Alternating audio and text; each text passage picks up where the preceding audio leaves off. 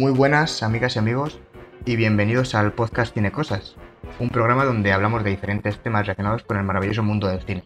Yo soy David Gómez y hoy es un programa muy especial porque hoy es el primer programa. Os pedimos disculpas antemano por los errores que podamos cometer y prometemos mejorar. Y en este estreno, ¿de qué vamos a hablar? Pues del universo cinematográfico de Marvel, que recientemente ha cumplido 10 años y para ello tenemos a un entendido en la materia, mi querido amigo Cristian Sutil. ¿Qué tal, Cristian? Hola, buenas David, encantado de estar esta noche contigo. ¿Cómo te ves tú aquí navegando por, las películas de Marvel? Pues me veo como un pez en el agua. Es algo que conozco bastante bien, que llevo mamando 10 años y estoy encantado de hablar de ello. Empezamos sin entretenernos mucho porque básicamente tenemos que abarcar 10 años en los que han salido una auténtica barbaridad de películas, divididas en tres fases. Vamos a ir un poco por orden cronológico. Y si quieres, comenzamos ya con la fase 1. La primera película, eh, si no me equivoco, fue Iron Man en 2008.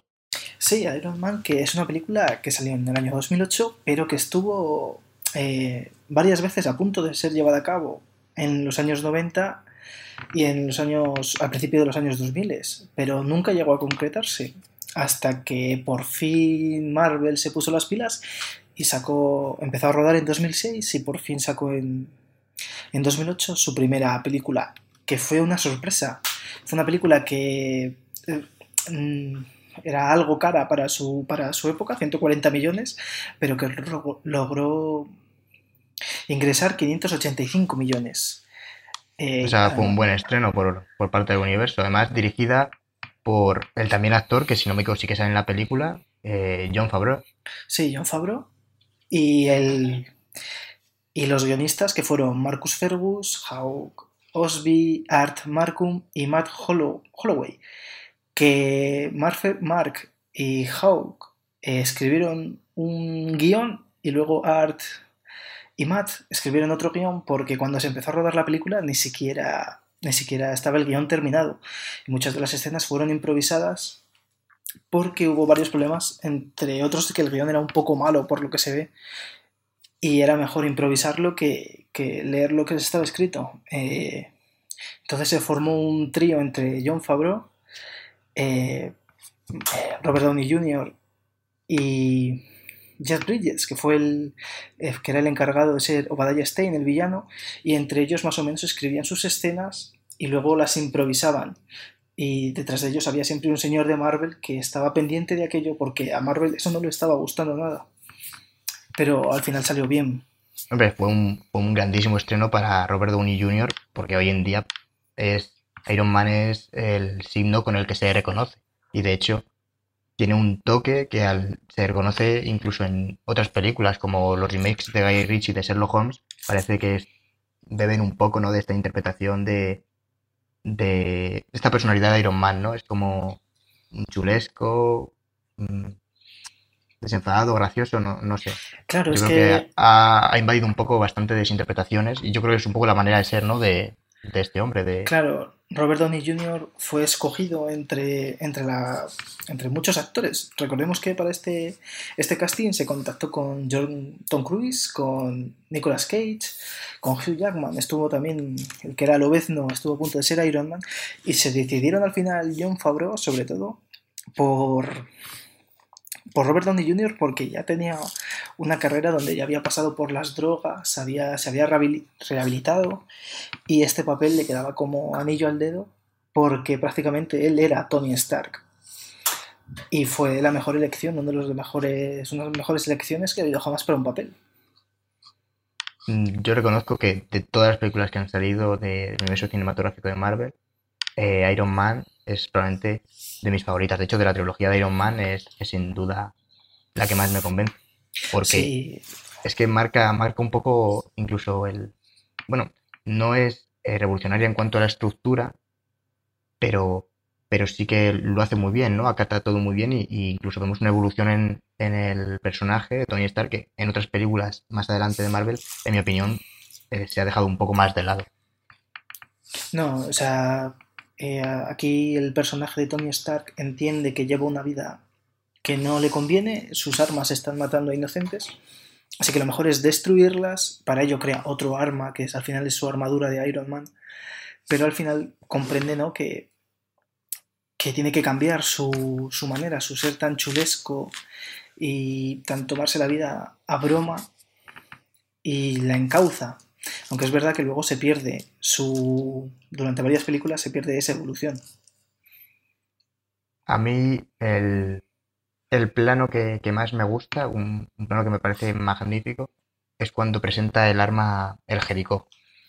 Que de repente vemos al protagonista de la película, ¿no? Un- Una persona con la que al final pues se llega a empatizar, pero en ese momento te está presentando un arma, un arma demoledora, y te presenta como, como si nada, ¿no? Como para sacar dinero, en fin. Me gusta que ahí sí que no se cortaron a la de mostrar a un, a un tipo que era realmente, pensándolo en frío, eh, era un tipo malo, o sea, un vendedor de armas que solo me importaba la, la fama, el dinero y, y que cuando ve que todo eso se le pone en contra, dice, oye, a lo mejor tengo que replantearme lo que está pasando aquí, ¿no? Claro, y eso es un gran punto y es algo que, que luego al final repetirían las películas de Marvel, que es una persona que tiene cierta, cierta habilidad y que tiene que elegir entre el bien o el mal. En este caso los héroes siempre eligen al bien y los villanos al mal. Por eso cada uno es, es lo que es. Y aunque esta tónica se repite en las películas de Marvel, y casi todos los personajes llevan este, este hacer, al final es, es esta fórmula, la de Iron Man, la que le ha funcionado a Marvel. Y bueno, con Iron Man arrancábamos la fase 1, ¿no? Esta, esta colección de películas que, se iba formando, pero en el mismo año, en 2008, eh, nos íbamos con el increíble Hulk. ¿Qué nos puedes decir? Pues el Increíble Hulk que se estrenaba apenas un mes después y fue eclipsada por, por Iron Man. Fue una película que no, no recaudó tanto ni mucho menos como, como Iron Man, recaudó prácticamente la mitad. Y, y las críticas tampoco fueron muy allá. No es una mala película, ni mucho menos. Eh, es verdad que si la comparas con Iron Man, que es una película increíblemente divertida, está baja el nivel, pero no la hace mala. Es una película que es, es solvente, es, está bien, te llega, te llega a, entretener. Quizás el, el final, los efectos especiales No han envejecido muy bien, ¿no? que tiene exactamente, es- es- es- se nota mucho el ordenador, al contrario que Iron Man, que Iron Man Sí, en Iron está Man realmente, yo no sé si desconozco si contaron con, con efectos prácticos o hubo mucho CGI entonces, pero sí que creo que el, el CGI ha sido más bien en, en las últimas películas de Marvel que en las que ni siquiera se ha hecho el traje de, de Iron Man, pero que en esta primera sí que llevaba realmente un, una armadura, vamos, que se construyó para, para que fueran, en fin, efectos prácticos que, que al final pues envejecen mucho mejor y, y hoy en día se ve y no, no canta, vamos. Sí, claro, pero al final Hulk tiene que ser CGI entero y es verdad que tanto él como su contraparte maligna, que es Abominación, que al final se repite otra vez, el héroe que tiene una habilidad y el villano que tiene una habilidad idéntica prácticamente al, al héroe y que se enfrentan para ver quién es mejor. Normalmente la balanza se inclina hacia el, hacia el héroe. Y en Iron Man habíamos visto a Obadiah Stein que se hace una armadura para, para combatir a Tony, una armadura más grande, más fuerte, donde al final Tony tiene que usar su intelecto más que su fuerza, que es su gran, su gran baza. Aquí el increíble Hulk usa su fuerza y su intelecto para derrotar al villano. Aunque es verdad que los efectos han envejecido muy mal, la película hoy apenas es recordada. Hay gente que ni siquiera sabe que Hulk salió para. Salió, esta película está, existe en el universo cinematográfico de Marvel. Y es una pena, porque es una, es una buena película de superhéroes. Protagonizada, no olvidemos, no por Mark Ruffalo, que es el actual actor que interpreta a Hulk, eh, que interpreta a Bruce Banner, sino interpretada por nada más ni nada más que Edward Norton, que es toda una leyenda y, y bueno, no, no le quito méritos a Mark Ruffalo, la verdad, pero no me habría importado ver a Edward Norton en el universo, en el universo de Marvel, la verdad. Claro, si ya Marvel había tenido problemas con el guion de Iron Man, aquí el guion de Zack Penn del Increíble Hulk fue reescrito en muchas partes por Edward Norton, que tiene esa fama de ser un actor difícil, donde, como por ejemplo vimos en Birdman, donde ese actor que él interpreta básicamente es, es una versión de sí mismo un poco más exagerada. Pero eh, al final no podías tener en... Fue reemplazado más que nada porque no podías tener a, a Edward Norton y a Robert Downey Jr. en el mismo set de rodaje. Aquello iba a ser un caos porque iba a ser una lucha de egos.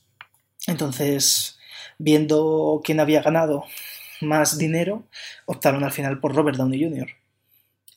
No, no le salió mal, la verdad, el tiro.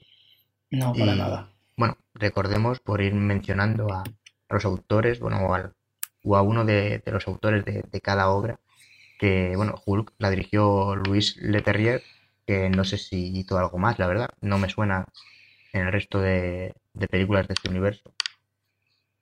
No, no, no ha hecho básicamente. Hizo después de, de esta película, hizo Furia de Titanes. Y ah, pues. no, no, es una, no es un director que digamos que tenga una filmografía muy increíble. estoy viendo que tiene películas de Transporter, eh, bueno, ahora me ves, la esta de magia también es suya. Mm, reconozco que a mí, viendo sus filmografías, no me acaba de convencer mucho. no, este hombre no. Pero bueno, por lo menos Hulk, aunque no funcionará especialmente bien, tampoco, tampoco está tan mal. Con presentación de personaje no me parece, no me parece fácil de llevarlo. ¿no? no, para nada. Es una, es una buena película. Es la mejor de Louis Terrier, o sea, Le Terrier, perdón, de, de, de sobra. Pero es una película que quedó a la sombra de, de Iron Man. Y pasamos mm, dos años después a la secuela de Iron Man, ¿no? Iron Man 2 en 2010, eh, la única película que se estrenó ese año de, del universo cinematográfico de Marvel, algo extraño porque ya empezarían a coger ritmo y empezarían a estrenarse varias películas cada año, como, bueno, como ocurrió en 2008. Eh, secuela de Iron Man 2 prometía mucho, parece que se deshinchó un poco, a mí no me terminó de convencer intentó potenciar un poco todo lo que tenía la primera, pero, pero tal vez no, tuvo ese desarrollo de ese arco de personaje tan claro y, esa sorpresa, esa presentación de, de Tony Stark que tenía la primera. ¿no? Además, el final de la primera, recordemos, o diciendo a, los medios, Tony Stark, que él era Iron Man, que, acababa como una especie de, clímax. Y bueno, ¿qué nos puedes, qué nos puedes contar de Iron Man 2? Pues Iron Man 2 quizás es la película, ya es el primer batacazo de Marvel a nivel de, de crítica. No... En su día fue, yo recuerdo reseñas de gente muy disgustada con la película porque les pareció una película mala. Eh, la película está muy por debajo de, la, de la, precuela de, Iron Man 1. Es una película que que parece casi de relleno en este, en este universo y que se limita, vamos, es desdeñable que, que por lo menos te mete en la primera aparición de la bruja negra, uy, la bruja negra, la, la viuda negra, de, sale por primera vez Nick Furia en una película en vez de en una escena post-créditos. Y, y bueno, es una película que pasa sin pena ni gloria, que el villano eh, ya es la tónica, una de las tónicas de Marvel es los villanos que no te, que no te llaman para nada. Y en este caso es Whiplash, interpretado por Mickey Rourke, que es un, un grandísimo actor que hizo, rodó muchísimas escenas que luego se quedaron fuera del metraje original, cosa que a él le disgustó bastante. Aprendió ruso, ¿no? Me, me parece que, que, nos comentaste una vez. Sí, aprendió ruso para... y dominó el dialecto, básicamente, o sea, el acento para para meterse muy en el papel, pero, al final todo eso se quedó fuera. Él, a él le disgustó muchísimo. Y la película, aunque recaudó muchísimo dinero para, para Marvel, no fue un éxito a nivel, a nivel de crítica. Sí, sí, fue uno de. Sí que es verdad que fue realmente fue un taquillazo. Eh, la quinta mejor recaudación en el primer fin de semana de todos los tiempos, tan solo por detrás del Caballero Oscuro, que bueno, recaudó eh, en USA 133 millones de dólares, que es una auténtica barbaridad. Aunque bueno, de verdad que se ha ido superando a sí misma eh, Marvel, pero a pesar de que un batacazo no lo fue económicamente y por eso permitió ¿no? continuar un poco esta rueda que al final pues es un negocio y es, y es lo que interesa. Y dirigida también por, por John Favreau, la, la, misma persona que dirigió la primera película, que es un poco lo que sorprende, ¿no? Como ese bajón repitiendo un poco el, la estructura, la, el esqueleto que tenía la primera. Sí, bueno, John Favreau tuvo incluso problemas para firmar por esta película, igual que todo el equipo. Hubo como, o sea, nada más estrenarse Iron Man y ver, ver ese, ese buen hacer que tuvo la película, ya rápidamente anunciaron la secuela, ya se puso en marcha más el universo cinematográfico de Marvel. Y luego, claro, hubo. Al final las prisas no fueron buenas para la película y, y no hubo tanto dinero como el que se quiso y peligraron varios, varios puestos, entre ellos el de John Favreau, que su caché después de Iron Man había subido, a pesar de ser un director nuevo, porque él se había dedicado a la actuación. Él aparecía, por ejemplo, en Daredevil con Ben Affleck. De hecho, bueno, en Iron Man 2 también se le puede ver. Haciendo si no me equivoco. sí. Y, y Scarlett Johansson es la que interpreta, como has mencionado antes, a la vida negra. Es un poco, pues, por lo que yo creo que destaca un poco la película, que ya empieza a incorporar piezas que forman parte de, algo mayor, ¿no? Eh, Johansson, Samuel L. Jackson, ya se empieza a atisbar que, hay intenciones de, agrandar todo ese universo y, bueno, no sé si verían como que al final iba a acabar en algo tan colosal, pero ya se ve intenciones, ¿no? Sí, se veían intenciones y además de que esta película ya sobre todo terminó de afianzar, con tanto dinero que había ganado, terminó de afianzar que las películas de Thor y el Capitán América eh, siguiesen adelante, porque si esta película es un batacazo, lo mismo ni Thor ni el Capitán América hubiesen tenido al final una aparición en el cine, aunque Marvel estaba dispuesta a seguir. Iron Man 2 en 2010, un poco de batacazo, pero realmente no consiguió frenar, como tú dices, porque tuvo una espectacular recaudación, que en 2011 se estrenaran otras dos películas, Thor y el Capitán América, el primer Vengador. Empezamos con Thor, fue la primera que se estrenó ¿Qué nos puedes decir? Pues Thor es una película muy sesperiana. Fue dirigida por, por Kenneth Branagh, que dirigió, por ejemplo, otras dos películas que tenían que ver mucho con, con Thor y lo que luego se plasmó, que fueron Enrique V y Hamlet. La película tiene un reparto increíble, no ya por Chris Hemsworth o Tom Hiddleston, que, que esta película catapultó su carrera, sino que ya tenía a Natalie Portman, a Stellan Skarsgård, a Idris Elba, y a Anthony Hopkins, que hacía de Odín, esa figura imponente, padre de Thor y Loki, que, que se queda con las escenas en las, que, en las que aparece. Y es una película que hay gente que la ha tildado, la ha tildado de, de aburrida, pero es como ver, en realidad es ver una, una gran obra de teatro por, por, los diálogos, por la acción por esos escenarios de Asgard que son increíbles, pero que lamentablemente, aunque ya Disney había comprado, había comprado Marvel, esta película tuvo un presupuesto de 150 millones que no les dio para, para rodar todo lo que querían ellos dentro de dentro de Asgard, así que les salía más barato construir un pueblo de Nuevo México y rodar allí la mitad de la película. Cosa que no le salió mal, porque Thor es una buena película. A mí me reconozco que a nivel visual, la presentación que tiene Asgard me parece espectacular. Fue una de las cosas que más me gustó cuando la vi. Recuerdo ir al cine con mis amigos y, y la verdad es que mm, no noté, no noté que estuviera mal hecho. No, no creo que haya envejecido tampoco mal esa película, la verdad. Creo que los efectos visuales ya empezaron a, a marcar, bueno, pues que estábamos ante verdaderas producciones de, alto presupuesto. Porque lo que has dicho, mm, dices que te se quedaron cortos de presupuesto, pero para nada era una película con poco dinero. No, no, eran 150 millones, pero en los que hayan visto la película se van a dar cuenta, es que esos escenarios eran de verdad. Y Asgard está plasmado de una manera bastante rica y y lo han traducido bien. O sea, Asgard está, viene de la religión nórdica, de esas leyendas. y en la película lo han traducido a que es un planeta que está sumamente desarrollado en comparación con la Tierra. Entonces no es lo que nosotros llamamos magia, para ellos para ellos es simplemente ciencia. Y claro, es un poco que todo lo que pasa en Asgard está bastante bien traducido y se entiende bastante bien dentro de su, de su contexto y no queda... Sí, la no cultura, queda- la cultura que presenta sí que es verdad que resulta bastante coherente, ¿no? Para ser tan distinta y, y para Claro. introducir a Thor como que allí él, bueno, no es, no es que sea, no resulta tan superhéroe, ¿no? Como puede resultar en la Tierra. Resulta, es algo más, más normal, ¿no?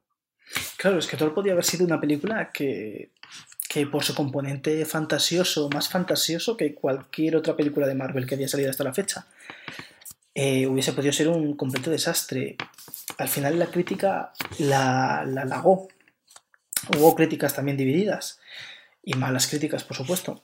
Pero al final fue como un recibimiento positivo. Lo que pasa es que también le pasa un poco como a como a Hulk, que pasó un poco desapercibida en, en comparación con luego Los Vengadores, aunque esta película ya asentaba a Loki, asentaba a Thor, y, y que al final... Loki, que luego se convierte en uno de los mayores villanos.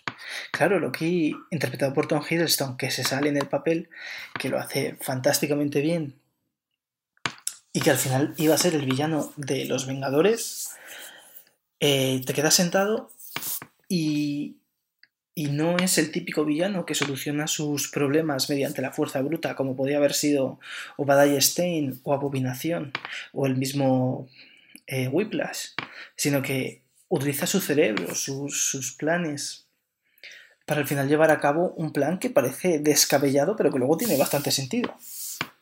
Me has mencionado al principio que es una película shakespeariana y re- realmente eh, Kenneth Branagh en el 96, si no recuerdo mal, eh, hizo una película que se titula Hamlet. O sea, realmente el hombre sí que está un poco eh, relacionado, ¿no? a, a este carácter teatral y sí que parece un fan de este, de este tipo de cine. Sí, Hamlet, que además fue un, un fracaso en, en taquilla. Es una película muy larga, por cierto. Y. Y. Para aquellos que no lo conozcan, Kenneth Branagh es- es- hace poco ha estrenado Asesinato en el Oriente Express. De hecho, va a estrenar en 2020 otra adaptación de Agatha Christie, eh, Asesinato en el Nilo. Y bueno, así conocido, Cenicienta y Jack Ryan. Yo creo que es así lo más conocido, quitando a Thor, que probablemente sea la película por la que más se le pueda reconocer realmente, porque el universo cinematográfico de Marvel ha abarcado ya una importancia, pues yo creo que la gente no, que en su día no se lo podía ni imaginar.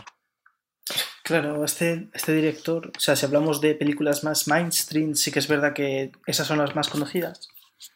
Pero luego es un director bastante solvente y eh, hay que seguirle la pista lo que haga, porque es verdad que puede ser. Tira mucho hacer muy buenas películas, o también películas como por- a lo mejor el Asesinato en el Oriente Express, que es bastante floja, en mi opinión. Pero, pero es un tío que ha estado nominado al Oscar, nunca lo ha ganado, pero ha sido tanto como guionista, como actor y como, dire- y como director, ha sido nominado a los Oscars. Como actor también. Como actor, sí, sí. Actor de reparto fue. En mi semana Pues con mira. Marilyn, en el año 2011. Nada más. Esa película que un día tendríamos que hablar, hablar de ella. Claro, hay que mencionar, hay que hacer un, un podcast especial solo sobre Kenneth Branagh. Sí, no, no estaría mal. En 2011, también unos meses después, no sé exactamente cuándo, no sé si no lo podrás decir, estrenó Capitán América, el primer Vengador. Ya Sí. dejando claro con el título, ¿no? Que por lo menos aquí, bueno, y en inglés también, de, de First Avenger, ya por donde iban a ir los tiros de, de esta, de esta unión de superhéroes, ¿no? Sí, la verdad es que esta película cronológicamente es la primera de Marvel, ocurre en la Segunda Guerra Mundial y fue dirigida por eh, Joe Johnson, que Joe Johnson eh, fue el encargado de los efectos especiales de, de Star Wars, el episodio 4 y el 5, ¿eh? O sea, pasó, pasó de, de los efectos especiales a la dirección.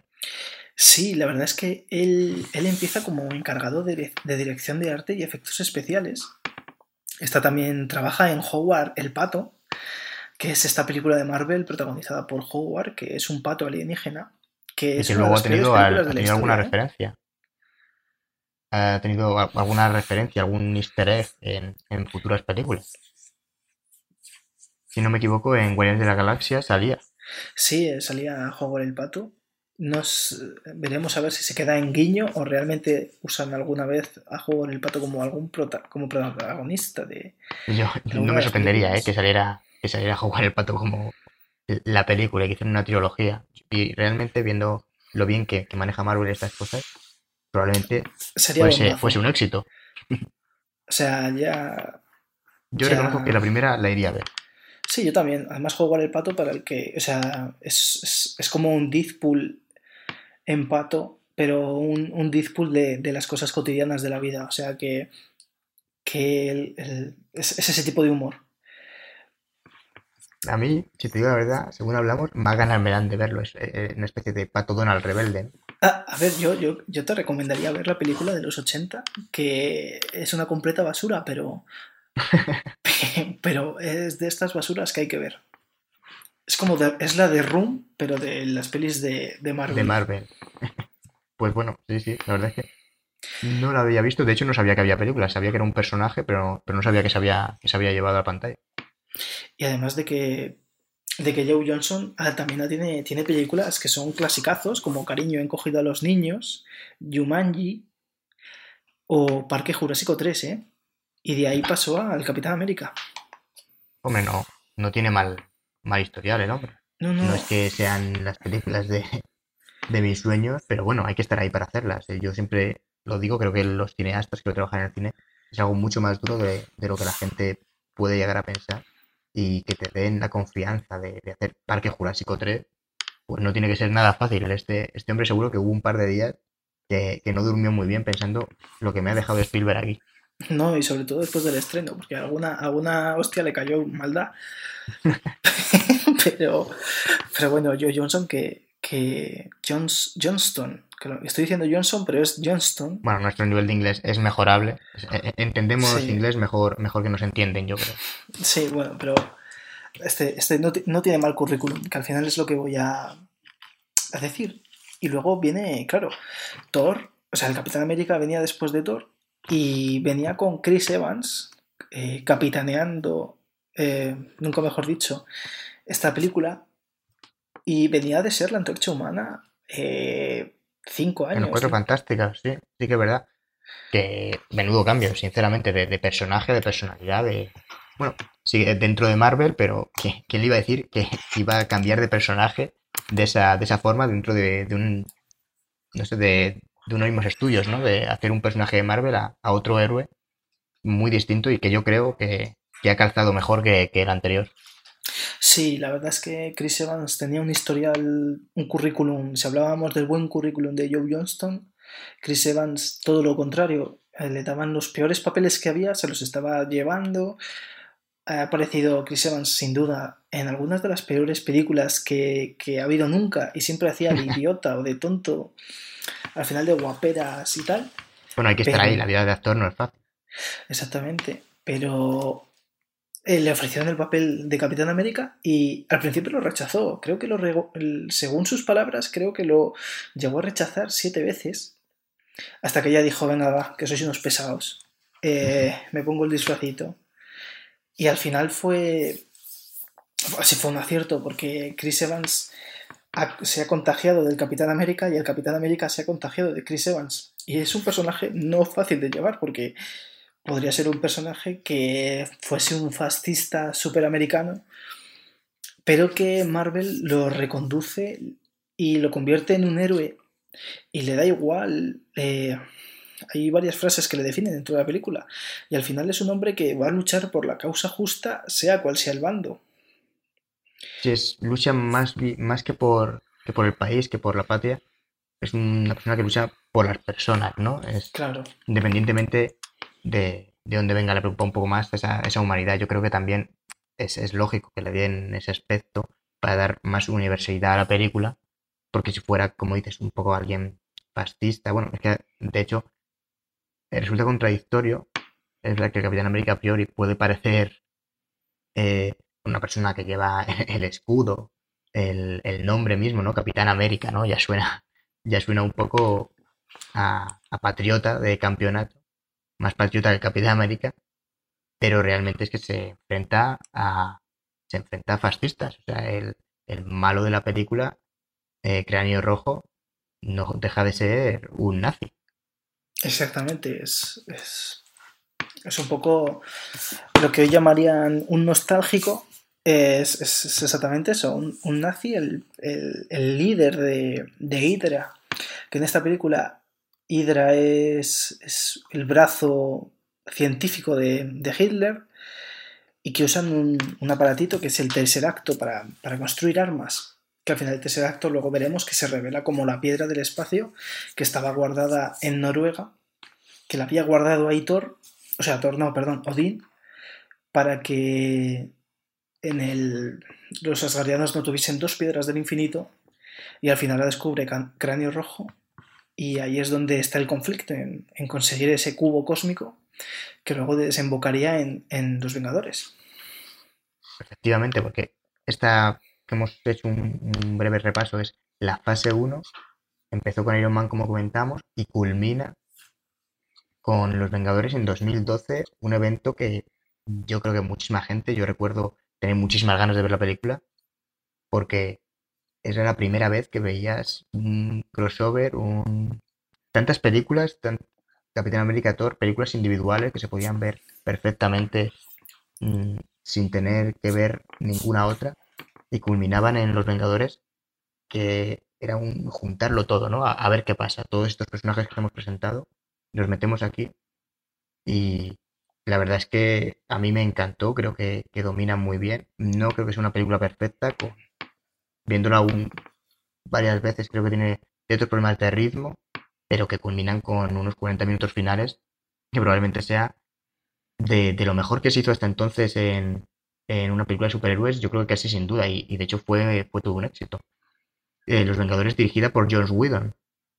O sea que aquí empezó, empezó su, su carrera en Marvel o, ya estaba antes este hombre. No, Joss Whedon eh, había estado en Marvel, pero había, estado siendo guionista para cómics. Él es el director de la famosa serie Buffy Cazavampiros, y que la gente de los 90 seguro que la recuerda. Y luego, luego él hizo esta película que, es un papelón. Realmente jamás se había visto algo así en el cine. Ningún estudio había sacado eh, varias películas que siendo personajes individuales, con sus arcos individuales, de repente culminaban en una misma película. Habíamos visto películas del hombre lobo contra el vampiro o, Frankenstein contra Drácula, pero nunca habíamos visto eh, cinco héroes reunidos que se habían presentado antes. Ya estaban las presentaciones hechas, ya ibas tú a ver, a ver la carne en el asador.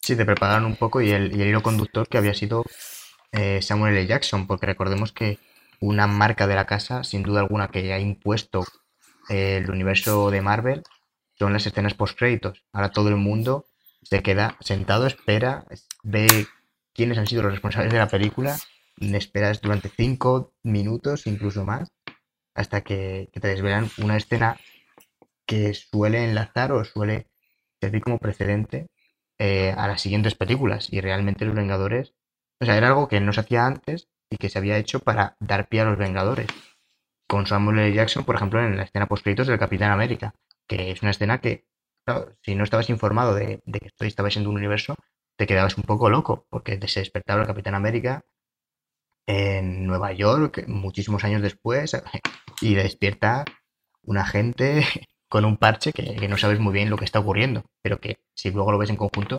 realmente una planificación aquí, ¿no? Para llegar a, a culminar con los Vengadores. Claro, aquí Marvel ya algo, una idea que habían tenido de hacer un universo cinematográfico que no sabían si iban a poder llevar a cabo. Incluso esta película, que podía haber sido una hostia tremenda en taquilla, porque la gente eh, se llevan muchos años diciendo que el género de los superhéroes algún día explotará, que es como los western en los 70. Y de momento está aguantando bastante bien, y no son los que está aguantando, es que cada vez hay más, más películas de superhéroes y de mejor calidad y que ganan cada vez más y más dinero. Hombre, el género está evolucionando, que yo creo que es normal realmente, que son muchas las películas, ya no solo de Marvel, sino el efecto que, que ha creado es que se hagan esas películas de superhéroes se potencian. Ahí hemos visto, bueno, si el intento de DC por, por su universo, más películas que siendo de cómics de Marvel, adaptaciones de Marvel, no forman parte de este universo, pero como son las de los X-Men, la trilogía de los jóvenes, eh, Logan, que para mí es una, una de las mejores películas que se ha hecho en ese género, y bueno, y bueno la trilogía de la trilogía del Caballero Oscuro de Nolan, ¿no? O sea, realmente en los últimos años la cantidad de películas de superhéroes que se han hecho es descomunal. Es, es normal, bueno, que el, género evolucione, aunque siempre queda un poco pendiente, ¿no? Cómo depende esto de cómo es una, una industria al final, ¿no? Porque yo creo que ninguna de estas películas ha conseguido igualar, y va a sonar atópico, mucha gente, habrá gente que está de acuerdo, gente que no, pero a la, trilogía que hizo Christopher Nolan, porque yo creo que él tuvo la capacidad de tener un gran presupuesto, pero la responsabilidad de al ser un autor ya reconocido, poder hacer un poco lo que quisiera, ¿no? Yo creo que las, películas de Marvel se ven que encima hay una directiva, unos productores que meten un poco de mano y, y no dejan al director hacer todo lo que quiere y eso repercute. Pero aún así, la, obviamente ha ido evolucionando y, y, realmente el género de superhéroes en los últimos años, no sé si le pasará lo que al western, pero, pero de momento está en auge. De momento cada vez tiene más fans y y hay gente que, fíjate que yo cuando voy a ver una película de Marvel, sé quién es fan y quién no, porque al final es el, que se levanta antes de la butaca, es al final, sabes, que ha ido allí a ver una película y que, y que luego no le da igual lo que pase, que quizás solo haya ido a ver esa película de Marvel, sea la primera que vea, incluso la última, y le da igual, pero, pero es verdad que hay gente que todavía se levanta de la butaca, a pesar de que ya es archiconocido que hay escena post créditos. Y, y bueno, al final eh, todo esto está desembocando en, en que al final el género haya evolucionado, como tú decías, David, y ahora incluso la propia Marvel, después de, de esta película, eh, ya empezó a, a, a, diversificar sus películas. Eh, esta película es una película de superhéroes con una historia simple, eh, recaudó muchísimo dinero y, y el guion corrió a cargo también cuenta, de Josh Whedon. Pero ten en cuenta el, que era una gran apuesta solamente por lo que debió costar, ¿no? O sea, el presupuesto de los Vengadores, no sé ahora mismo cuál será, pero solamente viendo el reparto que tiene, pues podemos imaginar que es una auténtica barbaridad. Tener a Scarlett Johansson, a Robert Downey Jr., a Samuel L. Jackson, eh, en fin, a Chris Hemsworth, a todos, ¿no? Eh, una, tiene, tuvo que haber una inversión tremenda porque realmente salen muchísimo tiempo en pantalla, comparten escena durante muchísimo rato, no, no hicieron un amago, no hicieron una película de Vengadores así a, a medias, o no, echaron la carne al asador y, y, fueron con todo, la verdad. Sí, fue una película que costó 220 millones. Fíjate qué barbaridad. Pero claro, recaudó 1.500 millones, ¿eh? Pues le salió ya con esto dijeron, bueno, vamos a por la fase 2 de cabeza. Aunque Hombre. ya debían estar planeándolo y estoy convencido que hay gente que ya sabe que eso va, que eso va a funcionar, ¿no? Luego puede que se lleven la sorpresa, porque realmente el nivel de la frecuencia con la que se hagan estas películas se ve que mientras se estrenaba Los Vengadores ya se estaban rodando otras o ya estaban en preproducción otras para que eso no parara, para que no se enfriara, ¿no? El, el efecto de, de los fans, ¿no? Ese, ese fanatismo. Sí, eh, la película la película fue joder, fue un bombazo y fue también en crítica, ¿eh? a pesar de que es verdad que tú has hecho tu el, el, comentario de que tiene problemas de ritmo, es verdad que al principio pega algunos tiene algunos altibajos de ritmo, pero luego es verdad que acaba de una manera que te deja tan buen sabor de boca que sales muy contento del cine y ya preparado para, para ver lo siguiente. Con la primera escena post créditos en la que sale Thanos, el, el gran villano, ¿no? Ese, ese gran villano que, que resuena en los ecos de, las siguientes películas y, y, que los fans tanto esperaban que, que, llegara su enfrentamiento, ¿no? Que al final, al final ha llegado. Pero ese fue su, fue su primera aparición. Sí, fue la primera aparición de Thanos y la verdad es que al, eh, cuando rodaron esta escena fue una escena un poco de, de coña. No, a, igual que había pasado con, con, la primera escena de Nick Fury en, en Iron Man, eh, le había, que al final se dijo en ruedas de prensa que había sido todo un sueño de Tony y etcétera, etcétera.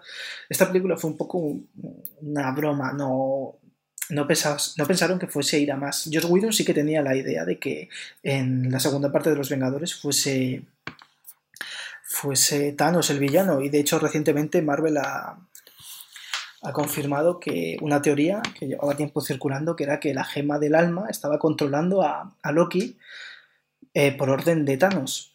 Porque al final es verdad que el cetro que tiene Loki en esta película eh, se lo había dado Thanos anteriormente. Y por eso Loki al principio de la película tiene ese aspecto tan, tan enfermizo.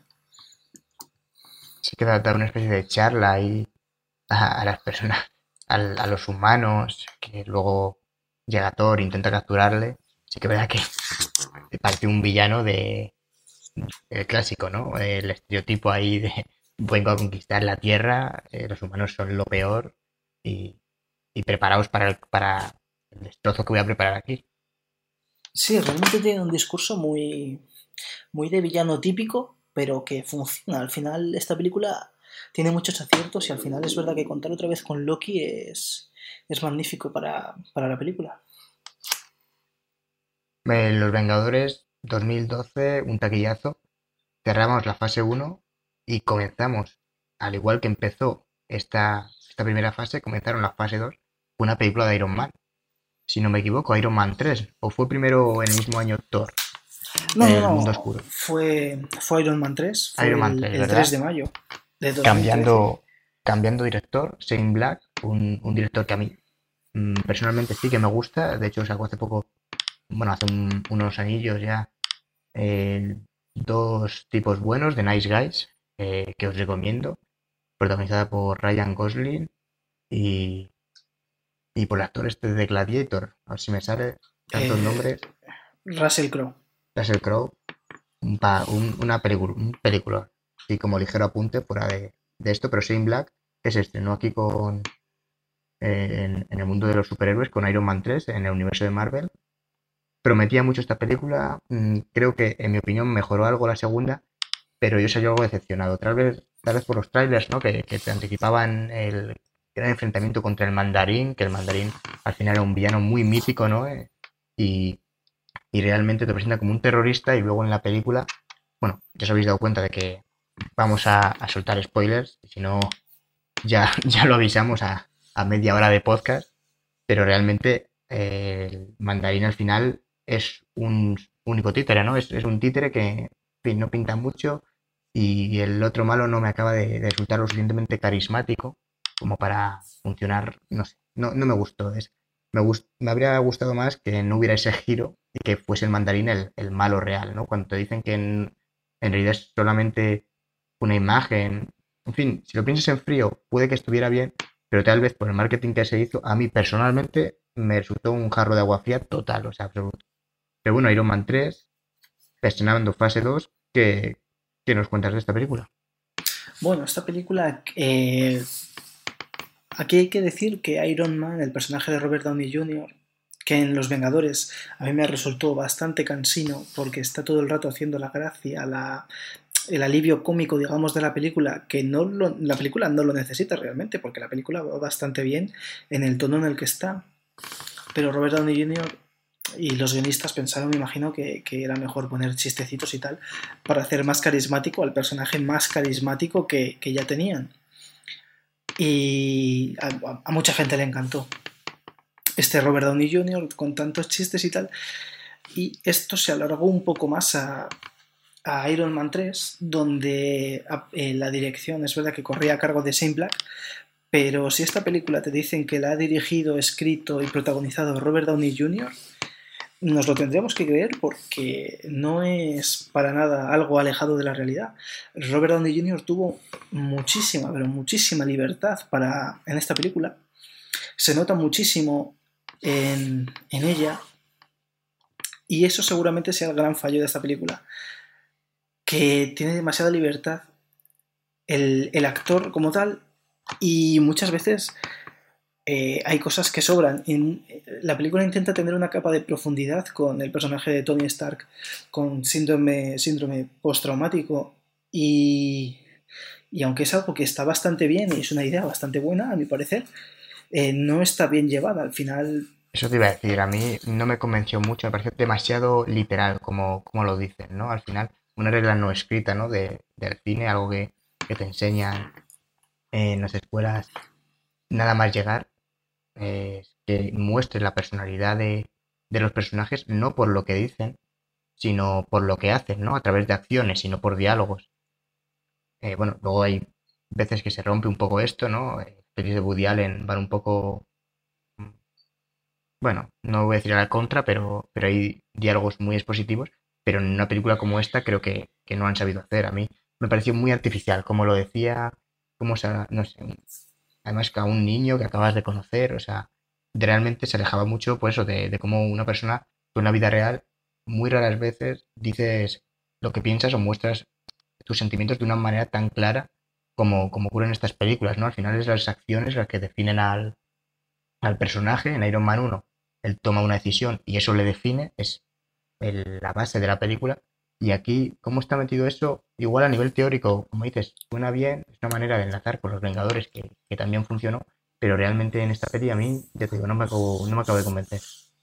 No, además de que están intentando todo el rato quizás enseñar que Tony Stark es más que su armadura, como por ejemplo el propio Tony Stark eh, da a entender en Spider-Man Homecoming, pero eh, esa parte que está bien llevada, que es cuando Tony se queda sin armadura y tiene que improvisar con lo que encuentra en un taller para ser un hombre normal con armas hechas en, en un taller exactamente, y, se cuela en la base del villano, donde luego tiene ese giro absurdo de que el mandarín en realidad es un actor y que el verdadero villano es el, el, tipo que parecía un segundo villano que al final no tiene carisma ni tiene nada y donde la película ya en el tercer acto descalabra por completo cuando sacan a todas las todas las todos Iron Man.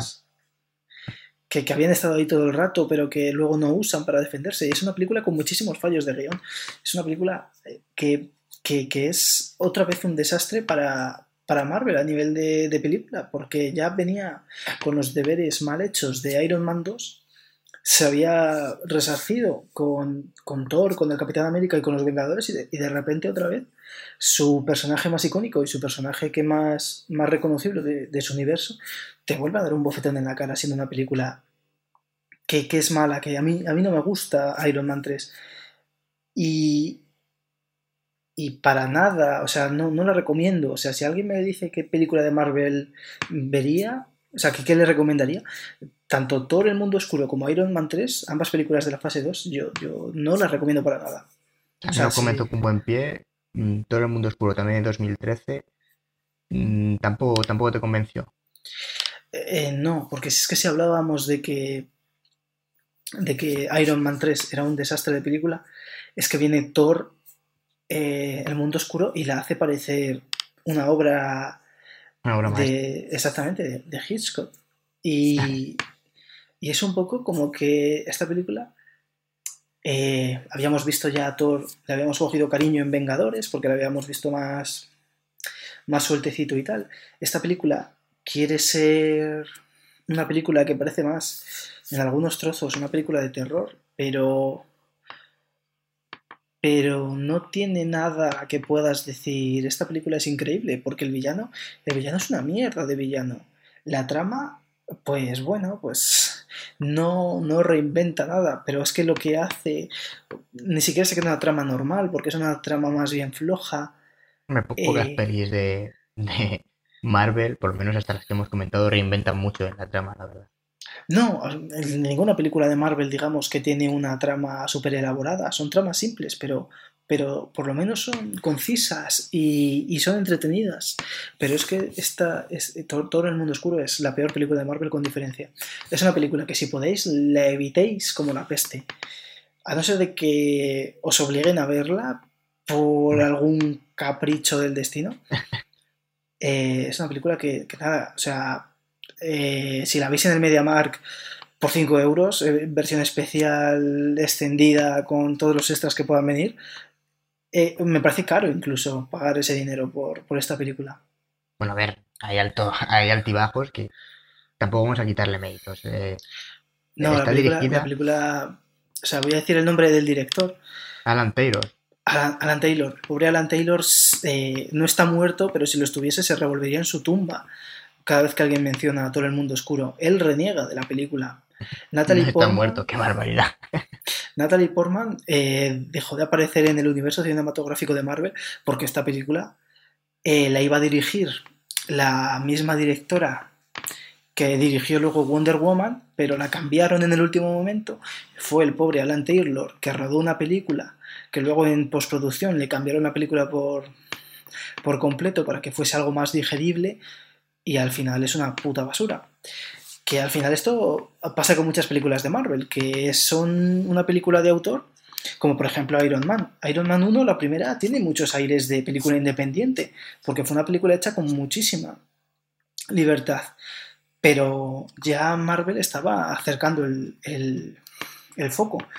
Ya, ya estaba montando su propio estudio hasta, hasta Guardianes de la Galaxia eh, las películas eran de Marvel y de Paramount, que, era la que las distribuía. Y se notaba mucho que querían ser un producto comercial. Para grandes públicos, obviamente, porque al final estas películas es lo que tiene. Te gastas mucho dinero y quieres ganar todavía más dinero. Entonces Kevin Feige, que es el CEO de, de Marvel Studios, pasó la tijera, fue hizo una película, pues más o menos, eh, bueno, más o menos no, una basura, porque ni siquiera es una película que, que, te pueda sentar a ver, porque yo las veces que la he visto, yo lo confieso, sin miedo, cuando fui a ver todo El Mundo Oscuro por primera vez, no fui a verla al cine, me la, me la puse en casa y vi como media hora y la tuve que quitar, porque casi vomito la cena cuando la estaba viendo. Y luego, y luego... Hombre, es verdad que Alan Tiror es, es, el director también, no dice mucho a su favor. Y no tenemos dudas de que el hombre ha hecho grandes cosas. De hecho, viene de, Está metido en, en Juego de Tronos, en muchas series, en Los Soprano, pero hizo en 2015, dos años después, Terminator Genesis. Digamos que no, que no hizo, no se recuperó, salió trastabillado de Thor y, y, y ya terminó cayendo. De, de, Terminator Genesis no sé si renegara, pero, pero de Yo esta creo sí que sí, ¿eh? Yo, esta- si te digo la verdad, no sé cuál es peor. ¿eh? Yo es que, no sé, Terminator Genesis para mí yo, es peor que Todo el Mundo Oscuro, ¿eh?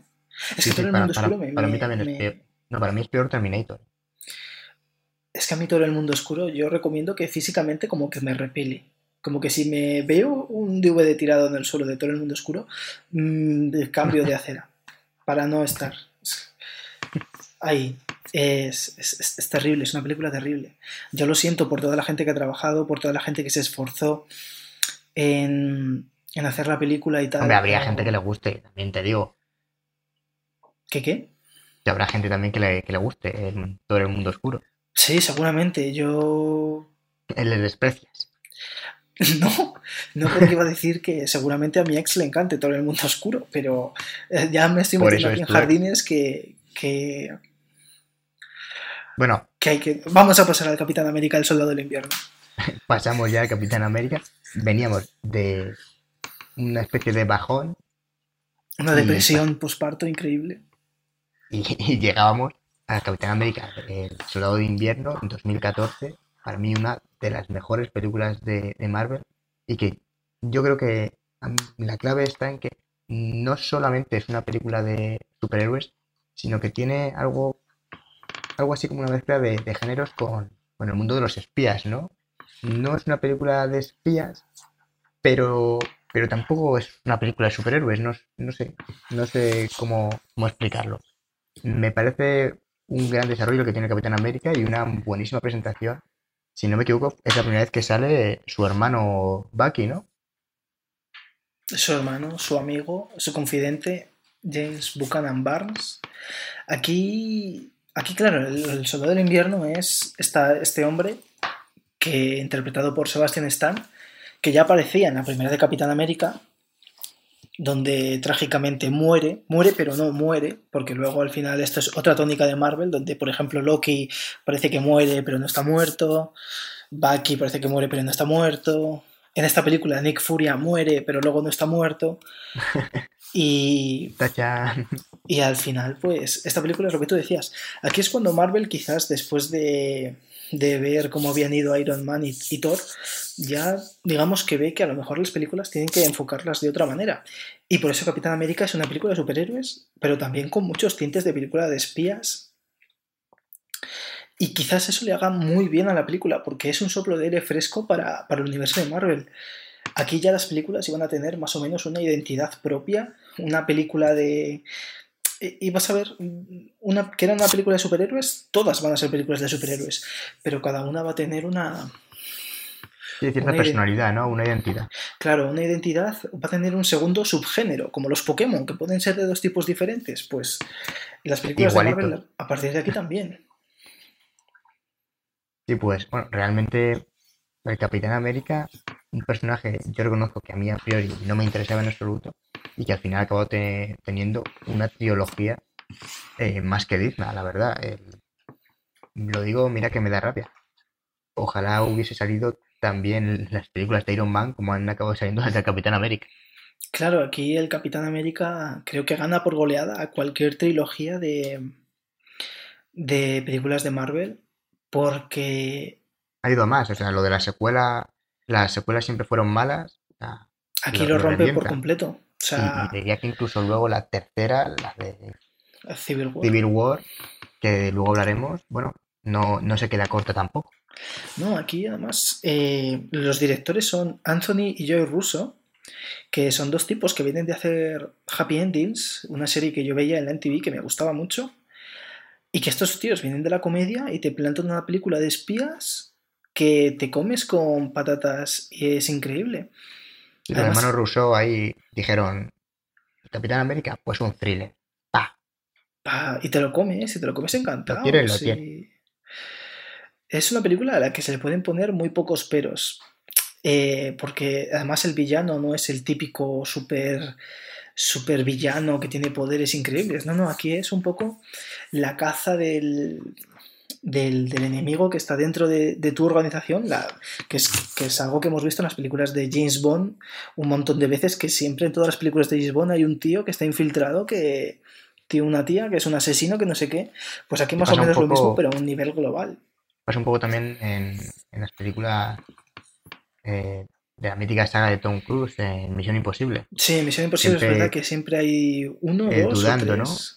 Realmente, bueno, realmente en las últimas siempre parece que, la, que el MSI eh, deja de lado a, al protagonista y, bueno, es, yo creo que es un buen recurso, ¿no? Para, para dejar solo y, poner una posición más amenazante, ¿no? Más peliaguda para luego explotarlo a nivel, a nivel de historia realmente. Claro, que es exactamente lo que pasa en esta película, que Shield eh, pone como un traidor al Capitán América y a la Viuda Negra, que en esta película también aparece donde, por ejemplo, en Iron Man 3 y en todo el mundo oscuro, Iron Man y, Thor combaten a su villano de manera solitaria. Pero aquí parece que los hermanos rusos entienden que ya hay unos Vengadores, ya hay un equipo formado, así que es normal que interaccionen entre ellos y tengan su. joder, se pidan ayuda. Y en este caso aparece la Vida Negra. Que realmente sea de las películas en la en las que más aparece, incluso de, las que salen después. Pero bueno, Scarlett Johansson, ojalá un día hagan una película, eh, alguien escuche este podcast en el futuro y, y, hayan hecho ya una película de la vida negra en solitario. Están, están en ello, ¿eh? Están en ello ya. Están en ello. Me alegro, a ver, a ver si. Bueno, si, no tardará mucho en sacarlo. Saldrá el año que viene, supongo.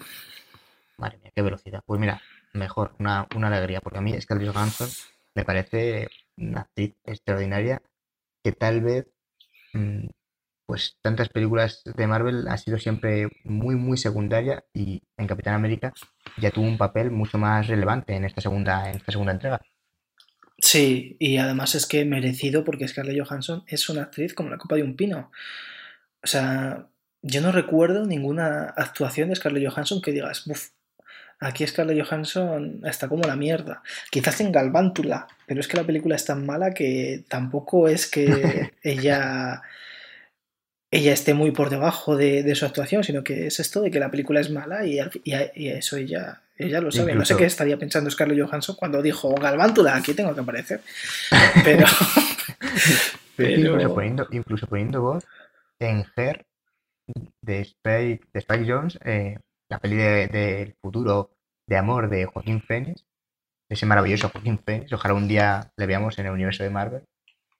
Eh, incluso ahí que aparece como voz, ¿no? Como especie de, de Siri, de asistente. Eh, es, espectacular. yo recomiendo esta película la veáis en versión original porque, porque Scarlett Johansson solo es la voz, pero ya es la protagonista casi. no porque está Joaquín Phoenix, pero, pero si no estuviera Joaquín Phoenix se lo había comido con la voz. Incluso te pone la voz también a la serpiente en la de película del libro de la selva que también dirigió John Favreau también hace, hace un pequeño papel siendo la serpiente y lo hace francamente bien. Porque además es una voz muy seductora, la de Scarlett Johansson. Y, no es nada fácil, ¿eh? Ser, ser doblador de voz. Parece, parece algo sencillo, pero, pero para nada, para nada. A mí me parece, me parece un, no sé, un acto realmente complicado, ¿eh? Ser, ser buen doblador. Eh. Y aquí en España además tenemos unos dobladores que son la leche comparados con los de otros países y aún así les machacamos muchísimo. Bueno, a ver, eso es un poco el, eterno dilema, ¿no? Al final cada uno se adapta, a, lo que, a lo que tiene. Al final el paladar se adapta a la comida de casa. Exactamente. Yo reconozco que de dobladores de, otras películas no, no manejo especialmente. No, pues Scarlett Johansson precisamente yo creo que es una actriz que está súper bien doblada. Hombre, en general, pero bueno, al final como te has acostumbrado, ¿no? Yo creo que, las personas que llevan viendo versión original toda la vida, no estoy en contra ¿eh? del doblaje, creo que es una manera de, facilitar y de hacer que, se difunda más ¿no? una película, bueno, una película, una serie o, cualquier, cualquier medio, es como cuando traducen un cómic, ¿no? Yo prefiero leer un cómic reconozco en, español a, leerlo en inglés, o conociendo inglés, porque al final la lengua que mejor manejo, por lo menos a día de hoy, es, el español. Y el doblaje parece un poco así, ¿no? pero alguien que pueda. Hay películas que yo creo que la interpretación va muy ligada a la voz y, merece la pena ver la versión original, la verdad. Hablábamos del Capitán América, el Soldado de Invierno, y pasamos ese mismo año, en 2014, al estreno, a un poco un, aire fresco en todo este universo con Guardianes de la Galaxia. ¿Qué nos puedes contar? Pues que esta película fue el gran bombazo de, de Marvel seguramente es el gran bombazo de la fase 2, porque Guardianes de la Galaxia es un grupo que poquita gente, solo los aficionados a los cómics sabrían en su momento, antes, antes de 2014 no habían sido una gran parte fundamental de Marvel, ni mucho menos. Eran héroes muy de nicho y de repente a Marvel pues dice, vamos a, vamos a hacer una película de Guardianes de la Galaxia. Eh, iniciando así su, digamos, su fase cósmica de, de, películas. Y esta película, que costó 170 eh, millones, recaudó 773 millones en todo el mundo. Cosa que fue un pelotazo mayúsculo. Porque veníamos de, de Capitán América 2, que había, había ganado pasta, pero desde luego no tanta. O sea, Capitán América, siendo un personaje que ya había salido en Los Vengadores, eh, bueno, recaudó 700, 714 millones, así que estaban ahí, ahí. Sí, bueno, eh, dirigida por James Gunn. James Gunn. Que también, también dirigió la secuela. Y la verdad es que me, parece que se estrenó en, el terreno de superhéroes de una manera excepcional. A mí me encanta, me encanta la verdad, la, la película, el, que el personaje, también un poco el, de rollo Han Solo, ¿no? El, el típico eh, lobo solitario, ¿no? Que te presenta. Hmm. pero cómo lo presentan, el, el carisma desde el principio, su amor por la música, ¿no? Yo creo que eso le hace tener una identidad que a mí me, parece, me gusta mucho. Star-Lord, fíjate que no lo conocía, es, es verdad que es un cómic menos conocido, ¿no? Y Sí, me llama muchísimo. Realmente, es- al venir de ese terreno conocido, tenía, desconocido, perdón, tenía la, la oportunidad de sorprender, pero también la oportunidad de ser un auténtico batacazo y decir, esto no me interesa, esto no sé ni lo que es, esto, esto fuera. Pero, como tú dices, fue un pelotazo. claro, esto Y fue no tiene, no tiene nada mal reparto, ¿eh? Chris Pratt, Chris Pratt eh, Zoe Saldana, Dave Batista, fíjate Dave Batista haciendo un papel, bueno, no digamos sencillo, nunca creo que lo sea, pero que a mí me gusta mucho, o sea, me gusta mucho el punto de comedia que, que le da, incluso, bueno, un poco de desarrollo, esa historia que tiene de venganza que, que le dan en esta película. Claro, Chris Pratt, que venía de ser, es un actor que venía de la comedia y tal. Esta película es una película que no se toma en serio a sí misma, porque al final es una película de un, un mapache, un, un árbol, eh, una tía verde y otro que dice chorradas, y el protagonista, ¿no? Que es Chris Pratt. Y es una película que sin tomarse en serio a sí misma es súper divertida, es súper súper entretenida y es verdad que, que no contaba tampoco con mal reparto, porque aparte de Chris Pratt, que digamos que para el gran público mundial era un tío que no era para nada conocido, pero que a partir de aquí obviamente su fama fue... Eh, catapultado, vamos. Sí, lo hemos llegado a ver incluso en, en la última película de, de Parque Jurásico. Sí, está, está en todo ahora mismo Chris Pratt. O sea, hizo Passengers, por ejemplo, una película que, bueno, para mí demasiado aburrida y demasiado... Una película un poco mediocre, pero estaba con la chica de los Juegos del Hambre. Los Juegos La chica de los Juegos del Hambrientos. Hambre que, que tiene nombre ahí, mira que... Jennifer Lawrence, Jennifer Jennifer Lawrence. Lawrence, eso. Que si me lo permites, David, eh, Sí. voy a decir algo muy interesante sobre Jennifer Lawrence, que es que una vez eh, rodando los Juegos del Hambre, o los Juegos Hambri- Hambrientos, según algunos, eh, se, se subió como una roca en, en Hawái, estaban rodando allí en Hawái, y le debía de picar mucho como el traje que llevaba en esos días que estaba haciendo rodaje y tal, y se empezó como a frotar con una piedra. Eh, la piedra, una piedra grande, se desprendió y casi mata a un técnico de sonido. Eh, la cosa es que se estaba rascando el coño con el con, con la piedra, ¿vale? O sea, imagínate el, el- Imagínate el, el acto, la, acto de la imagen y ¿eh? todo. O sea, una cosa, una cosa muy loca. Y a partir de eso resulta que la piedra o la roca o lo que, lo que coño se estuviese rascando eh, era como un tótem hawaiano que era venerado y no sé qué, y de interés cultural de Hawái. Y creo que ahora es persona non grata en Hawái. Es O sea, Jennifer Pero bueno, Lawrence. como, como lo tiró, tiene súper fuerza. Bueno, desde aquí mandamos un beso a Jennifer Lawrence. Por, por- Mandamos un beso a todos los hawaianos que se hayan sentido También, ofendidos por Jennifer Lawrence. Pero ¿esto es real o, o lo No, has no, no, esto, leído? esto es, esto- Yo creo que esto es verídico. O sea, es una historia que yo leí ya hace mucho tiempo. ahí. Que No me estoy- encanta de Jennifer Lawrence, por cierto. Jennifer Lawrence, que es una grandísima actriz. Sí, que ha ganado dos Oscars y tiene un coño súper fuerte. Que tira Sí. piedras. Fíjate, Bueno, y vol- volviendo a los Guardianes de volvemos, la Galaxia volvemos un poco y a su y reparto. a ver si aligeramos porque la verdad es que es vastísimo el, el universo. Sí, Eh, estaba. En esta película está Zoe Saldana, que venía de hacer las películas de Star Trek, colombiana, también había hecho. Bradley Cooper, que ahora está en boca de todos por Ha nacido una estrella, película que protagoniza por Lady, Lady- con Lady Gaga.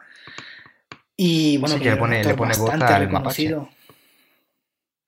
Luego estaba Dave Bautista, que los jóvenes, entre los jóvenes y mayores, los millennials lo recordamos porque aparecía, era, vamos, luchador de la WWE, que era Batista, que es un tipo que te da una hostia y te pone a bailar, ¿eh?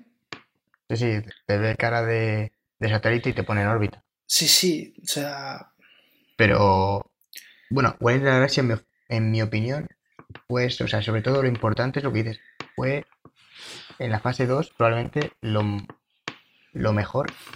No porque sea la mejor película, en mi opinión, claro, esto ya de cada uno, pero en mi opinión es el Capitán América, es la que más me gusta de, las que salieron, pero Guardianes de la Galaxia fue algo nuevo, ¿no? Algo novedoso, algo que hizo que la rueda volviera a, a girar un poco con, con más frescor, ¿no? Porque al final todo lo que se había estrenado hasta entonces eran precuelas, o sea, precuelas, secuelas de, de películas que ya habíamos visto antes, Iron Man 3, Thor 2, Capitán América 2.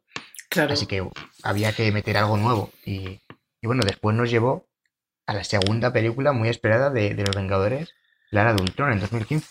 Claro, pero además, un último apunte, Guardianes de la Galaxia. El éxito de Guardianes de la Galaxia abrió la puerta a que luego tuviésemos eh, otro tipo de héroes en la fase 3. Y es verdad que luego volvemos a Vengadores la Era de Ultron, película que, bueno, a mí me gustó mucho Vengadores de la Ultron. Recuerdo haberla ido a ver contigo a- a- al cine y cuando salimos juntos, ¿cierto? no sabíamos si la película nos había gustado o no. Yo tuve que volver al cine para verla y decir, coño, esta película me gusta, me gusta mucho. A mí me, me dejó un poco frío, o sea, me gustó, hay que, hay que reconocerlo, es muy entretenida, las escenas de acción están espectaculares, la verdad es que las coreografías en general de, y la puesta en escena que tiene los, las tres películas de los Vengadores, bueno, y, y las películas de Marvel en general, me parece que, que es muy acertada, me gusta mucho, pero el, repito, pues parece cansino, pero el ritmo no me gustó, me pareció que eh, había como si fuese por capítulos, si no recuerdo mal, había elipsis muy grandes que, que me sacaban de la película, no sé, había algo ahí que, que me fallaba, pero de todas formas no, no quita no quita méritos a, a, bueno, que fue una digna secuela. Me quedo con, con el inicio, pero eh, bueno, el malo no estaba, no estaba del todo mal, seguía siendo un gran estereotipo, en fin, me, me habría gustado que hubieran llegado un poco más con la película, pero me parece que la secuela es eh, la palabra para mí que la define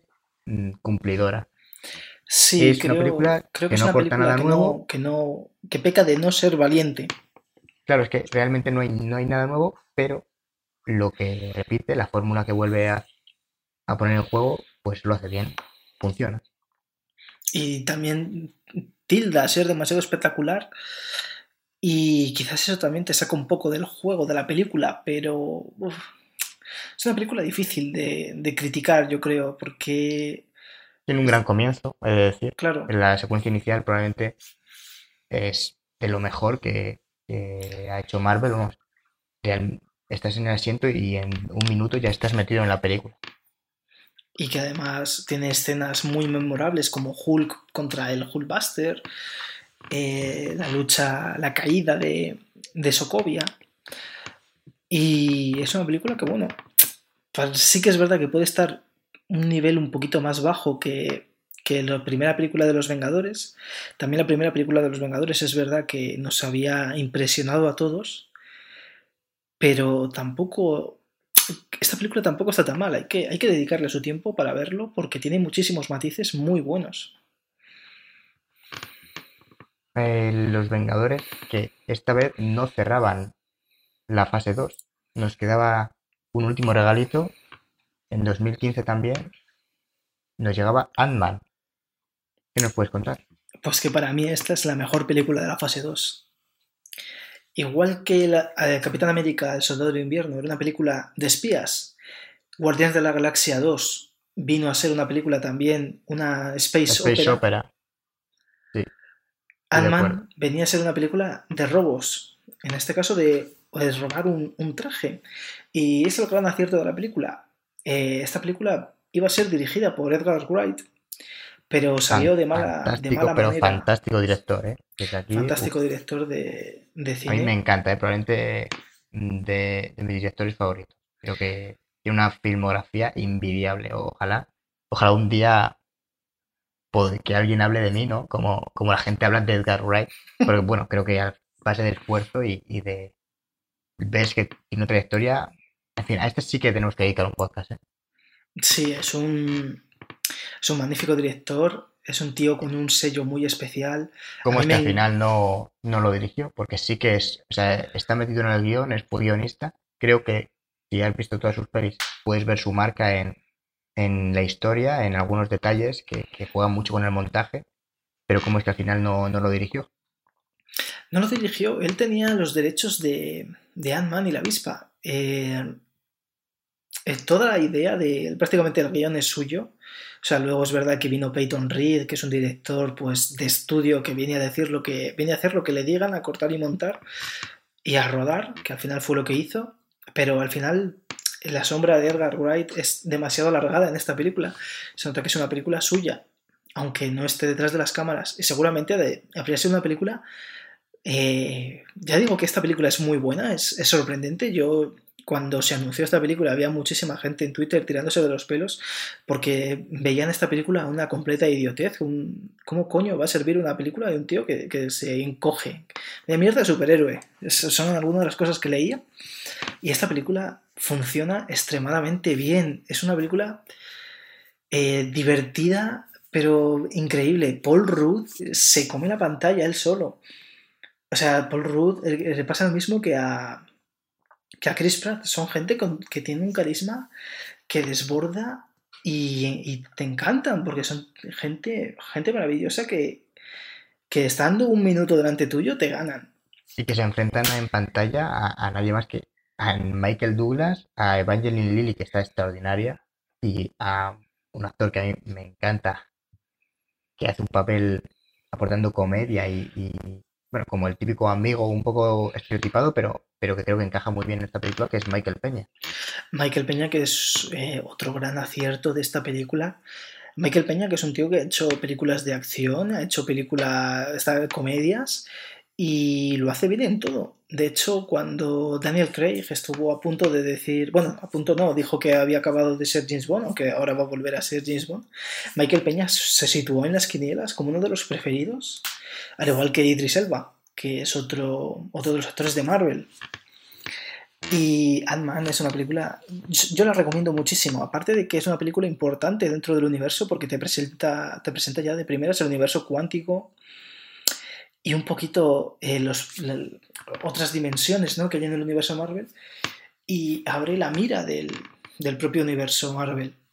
Eso está muy bien esta, esta película, o sea, el que no lo haya visto porque tenga cierto recelo de que esta película, a ver qué mierda es, que la vea. Que la vea, sí, sí, sí, Que, la vea sin dudarlo, porque realmente eh, tiene unas escenas, fíjate, siempre hablo de, del ritmo y creo que esta película eh, lo clava. Me parece que hay un montaje interno y, ya no solo en, la puesta en escena, sino lo que decíamos, el sello de Thriller Wright se ve perfectamente en una escena concreta, que es cuando explican el, plan, explican cómo han obtenido la información a Paul Rudd. ¿no? Eh, Michael Peña empieza a narrar cómo, cómo le ha ido pasando la información de persona en persona hasta llegar a él en una secuencia que me parece extraordinaria. De, lo mejor que he visto yo en, dentro de este universo y, que sí me parece algo que aporte. ¿no? Yo no había visto nada, nada igual, o por lo menos no frecuentemente, en ninguna otra película ya fuera de superhéroes. Y eso es algo que dices, mira, esta película se han molestado ¿no? en, hacer algo nuevo y no solamente en darle a, copiar y pegar, como a veces puede parecer, ¿no? Es verdad que hablamos aquí siempre de un poco de manera exterior, de manera externa, ¿no? Eh, a mí me gusta recalcar que las películas al final son, me parecen un parto, ¿no? me parece muy complicado, incluso este tipo de películas. Pero realmente es que esta sí que dices, joder, e, es, tiene ese aire de autor que hemos mencionado en alguna. Aun siendo totalmente una película comercial, claro. Claro, sí, pero es que esta película, Iron Man y Guardianes de la Galaxia, son películas que están hechas con libertad. Yo creo que Marvel tampoco tenía mucha fe en esta película. Eh, eso yo creo que se nota muchas veces cuando Marvel no tiene no tiene ese ese afán de controlarlo todo, como por, como por ejemplo si pasa en, Vengadores la era de Ultron. Eh, aquí en esta película, eh, en Vengadores la era de Ultron, Josh Whedon abandona eh, Marvel porque está hasta las narices de que le digan qué meter y qué no meter en la película. Seguramente Vengadores la era de Ultron habría sido una película más distanciada y más oscura de que Vengadores la primera película, pero al final Kevin Feige, el CEO de, Marvel Studios, mete la tijera, hace lo que quiere con las películas, porque todas las películas, independientemente de quién sea el director, luego pasan por Kevin Feige y él dice que se queda, que no se queda. Y eso también pasó con Edgar Wright. Edgar, Wright tuvo muchísimos problemas con, con Marvel y con Disney porque no le dejaban ser todo lo creativo que él quería ser Cosa que me parece un error increíble, porque si fichas a un director que sabes que es un autor, que sabes que es un buen director, coño, dale, dale lo que quiera. Si sabes que, es un puto genio, ¿por qué no le dejas? Claro, habiendo, sobre todo porque no es, no es alguien nuevo, ¿no? Es, es una persona que ya había hecho, yo creo, suficientes películas como para eh, depositar confianza en él y decir, oye, este hombre nos va a hacer algo bueno. Claro, y hombre, yo entiendo que haya cierto control, pero, pero yo creo que sí, en Marvel pecan, pecan de querer todo bien atado, ¿no? Al final, bueno, es un negocio y, es lo que tiene. Sí, pero exactamente, si fichas a, a Picasso para, para, que te pinte un retrato, sabes que, te va a hacer eh, un retrato. No se te ocurre decirle, oye, este color creo que más oscuro, yo creo, ¿eh? no le pidas un retrato, un retrato eh, realista a Picasso. ¿Sabes lo que te va a pintar? O sea, coño, le has contratado porque es Picasso y porque hace esos cuadros así. Pues terminamos la ¿Eh? fase 2 con, con, buen sabor de boca, entonces, con Picasso. Sí, porque si Edgar Wright es el Picasso del cine, pasamos a los hermanos Rousseau y a Civil War. Que en 2016, exactamente. Es la culminación. La, la culminación de Capitán América. Exactamente la tercera parte de Capitán América, donde volvían a repetir Christopher Marcus y Stephen McPhilip, estos guionistas que han estado en casi todas las películas de Marvel, y aquí en esta película, otra vez con los hermanos Rousseau, ese tándem que también veremos en Infinity War. Que no falla, ¿eh? Son, o sea, ya hemos hablado de que Anthony y Joe Russo son muy buenos directores. Eh, ellos venían de la comedia y lo habían petado con Capitán América y volvemos a, Civil War. Yo Civil War no sé, o sea, género superheroico y no sé en qué otro género encasquetarla. Pero al final es una película que tiene otro aire dentro, del, dentro de Marvel. Enfrenta a las dos facciones, a los dos equipos que son el Capitán América y, Iron Man por sus ideales. Es la primera película en la, en la que un villano de Marvel gana. En este caso es el Barón Simo interpretado por el actor español hispano-alemán Daniel Brühl, que hace un, un, papel increíble. Sí, que no es la primera vez que hace de malo, ¿no? Me, suena a mí haberle visto en los X-Men. No, en, en Malditos Bastardos hace de villano. Ah, Malditos Bastardos. Sí, hace de soldado alemán y que está, está bastante bien en, en Malditos Bastardos. Y eh, esta película marca un punto de inflexión dentro del universo cinematográfico de Marvel, porque se separan los Vengadores, eh, ya la, amistad entre el Capitán América y Iron Man quedan totalmente rota, y se revelan algunas cosas que para el que para no hacer spoiler y tal, pero es una película que, para mí también entra junto con Iron Man entra en el top 5 de, de películas de Marvel. La verdad es que lo que habíamos dicho antes, la culminación de una trilogía que probablemente sea la mejor trilogía que se ha estado hasta ahora de, todas las que ha empezado Marvel, que no son pocas. No, tenemos la trilogía de, de Iron Man, donde la segunda parte y la tercera son flojas. Tenemos la trilogía del Capitán América, que es sin duda la mejor. Tenemos también la trilogía de Thor, donde la segunda lastra demasiado la trilogía, pero tenemos dos películas que son buenas, y luego están la, la trilogía de los Vengadores, que tampoco está mal, pero es verdad que otra vez la segunda vuelve a lastrar un poco, quizás la más completa sea la del Capitán América. Comenzábamos la fase 3, Capitán América Civil War, y seguíamos introduciendo un nuevo personaje con un grandísimo actor. Es difícil no ser fan de Benedict Cumberbatch, que aquí se calzaba las botas del Doctor Extraño. Doctor Strange en 2016 también, compartiendo con Civil War. Exactamente, Doctor Extraño, que era una película que ya habíamos dicho que con Guardianes de la Galaxia se abría un poco el abanico de superhéroes que podían aparecer en una película.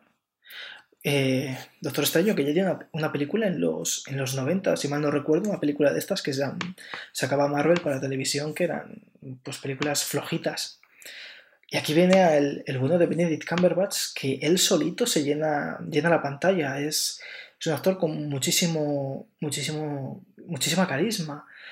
Eh, y que si la película. O sea, si en la película solo hubiese salido él, eh, te, la llena. O sea, está ya habría sido, no habríamos notado diferencia. Exactamente. O sea, tiene compañeros de reparto como son Matt Mikkelsen o Tilda Swinton y, y, él les, les, eclipsa igualmente. Y son actores increíbles.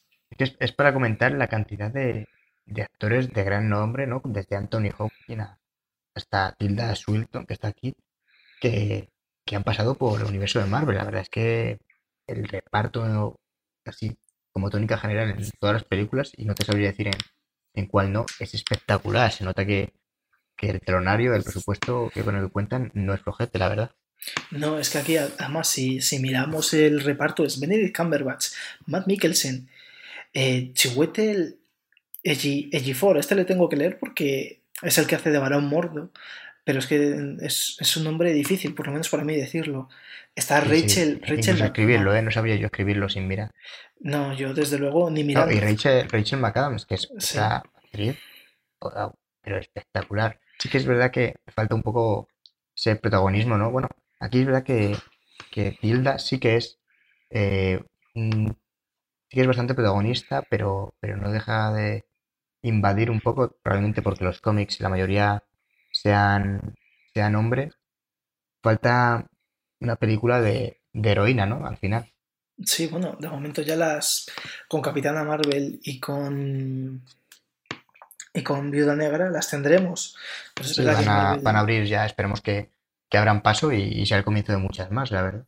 Tengo muchas ganas a Capitana Marvel. Mm, te deja con Infinity War, te deja con, con el sabor en los labios, con la miel en los labios, que, que no lo digo bien. La miel en los labios te deja Infinity War y realmente, bueno, vamos a centrarnos, que no avanzamos. Doctor Extraño, esto es gigantesco. Hay una cantidad de películas en Marvel, pues teníamos que haber hecho dos podcasts, yo creo.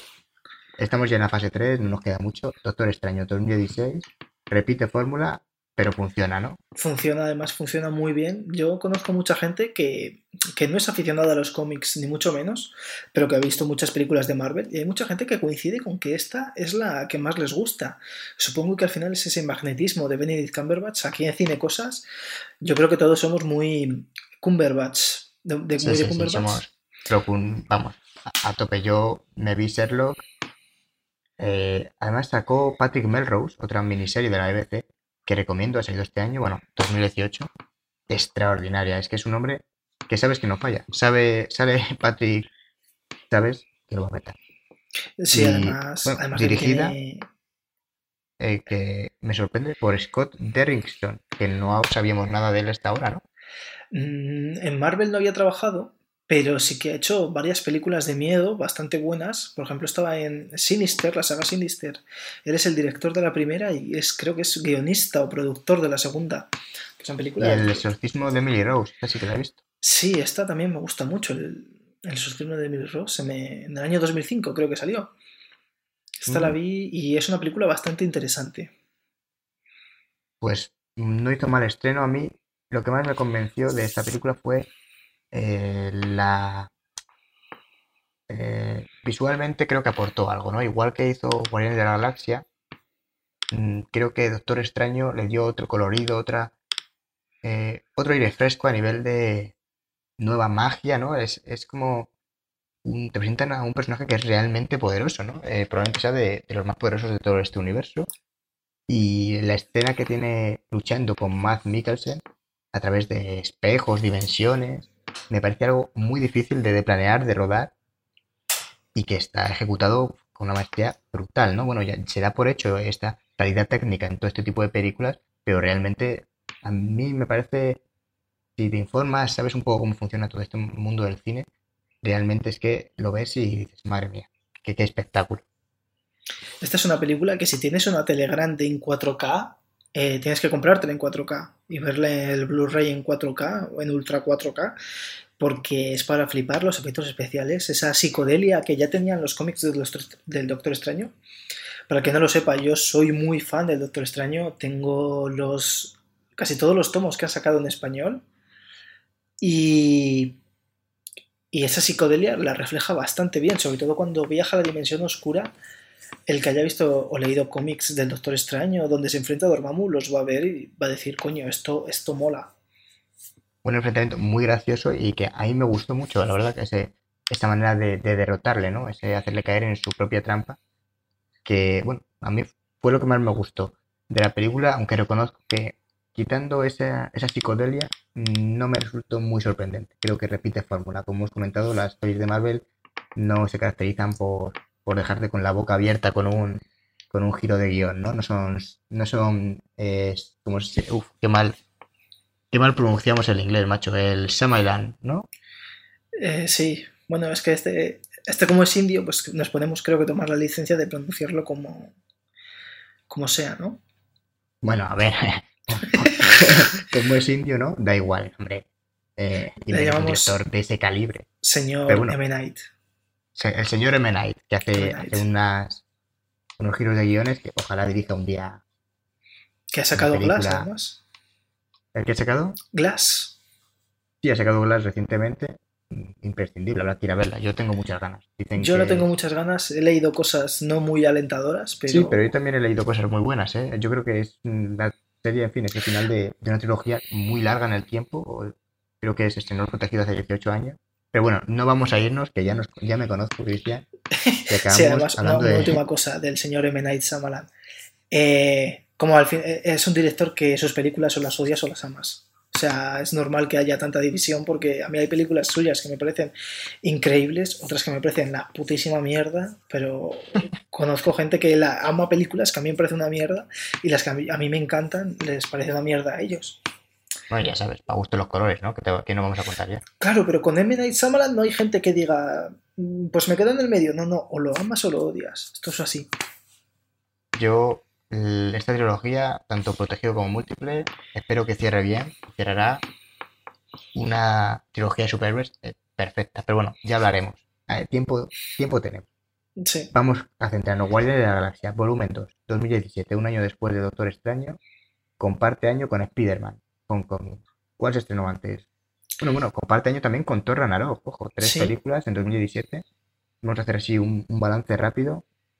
Un año Eh, muy bueno para Marvel, por cierto, el 2017, ¿eh? con Guardianes de la Galaxia Volumen 2. A mí me parece bastante mejor que la primera. La primera me parece que había eh, demasiado exceso de humor, porque es una película que es verdad que, que es una película donde tienes a Vin Diesel haciendo de árbol y que, y que parece difícil, ¿no? Tras, traspasar ese nivel de, de- de quererte tampoco a ti mismo, pero a la vez tanto. Tener tanta autoestima, ¿no? Mm, Y Yo creo que, que Guardianes de la Galaxia volumen 2 es, al contrario que Iron Man 2, coge lo, todo lo que funcionó y lo potencia. Te da más de lo mismo, no me resultó nada sorprendente, no me no dije, "Buah". bueno, no repetimos, pero es que es así. Eh, no te resulta sorprendente, pero resulta, yo creo que como muchas de estas pelis, eh, funcional. O sea, la ves y realmente dices, joder, eh, es lo que venía a buscar al cine.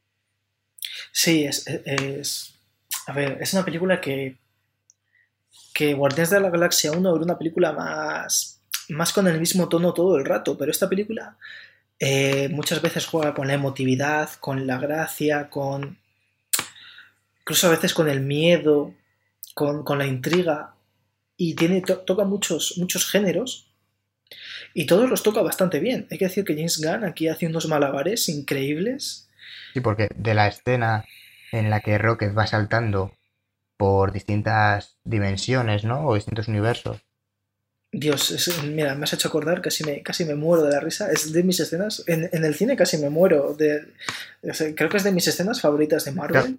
Pues de esa, de esa escena, ¿no? Tan graciosa hasta el final emotivo con, con el funeral de Yondu, que realmente es- te presentan como, bueno, venía siendo como una especie de villano, ¿no? Como un personaje, sí, un villano, Mm, a pequeña escala, pero que tiene una transformación, que cuenta en la verdad y realmente sí que me resultó emotivo el, un personaje como Yondu que reconozco que al principio no habría apostado que, que soltaría la grimilla por él. No solté la grimilla, pero creo que está bien resuelto. Me, me resultó muy emotivo. No me habría extrañado que alguien se hubiera emocionado en esa escena.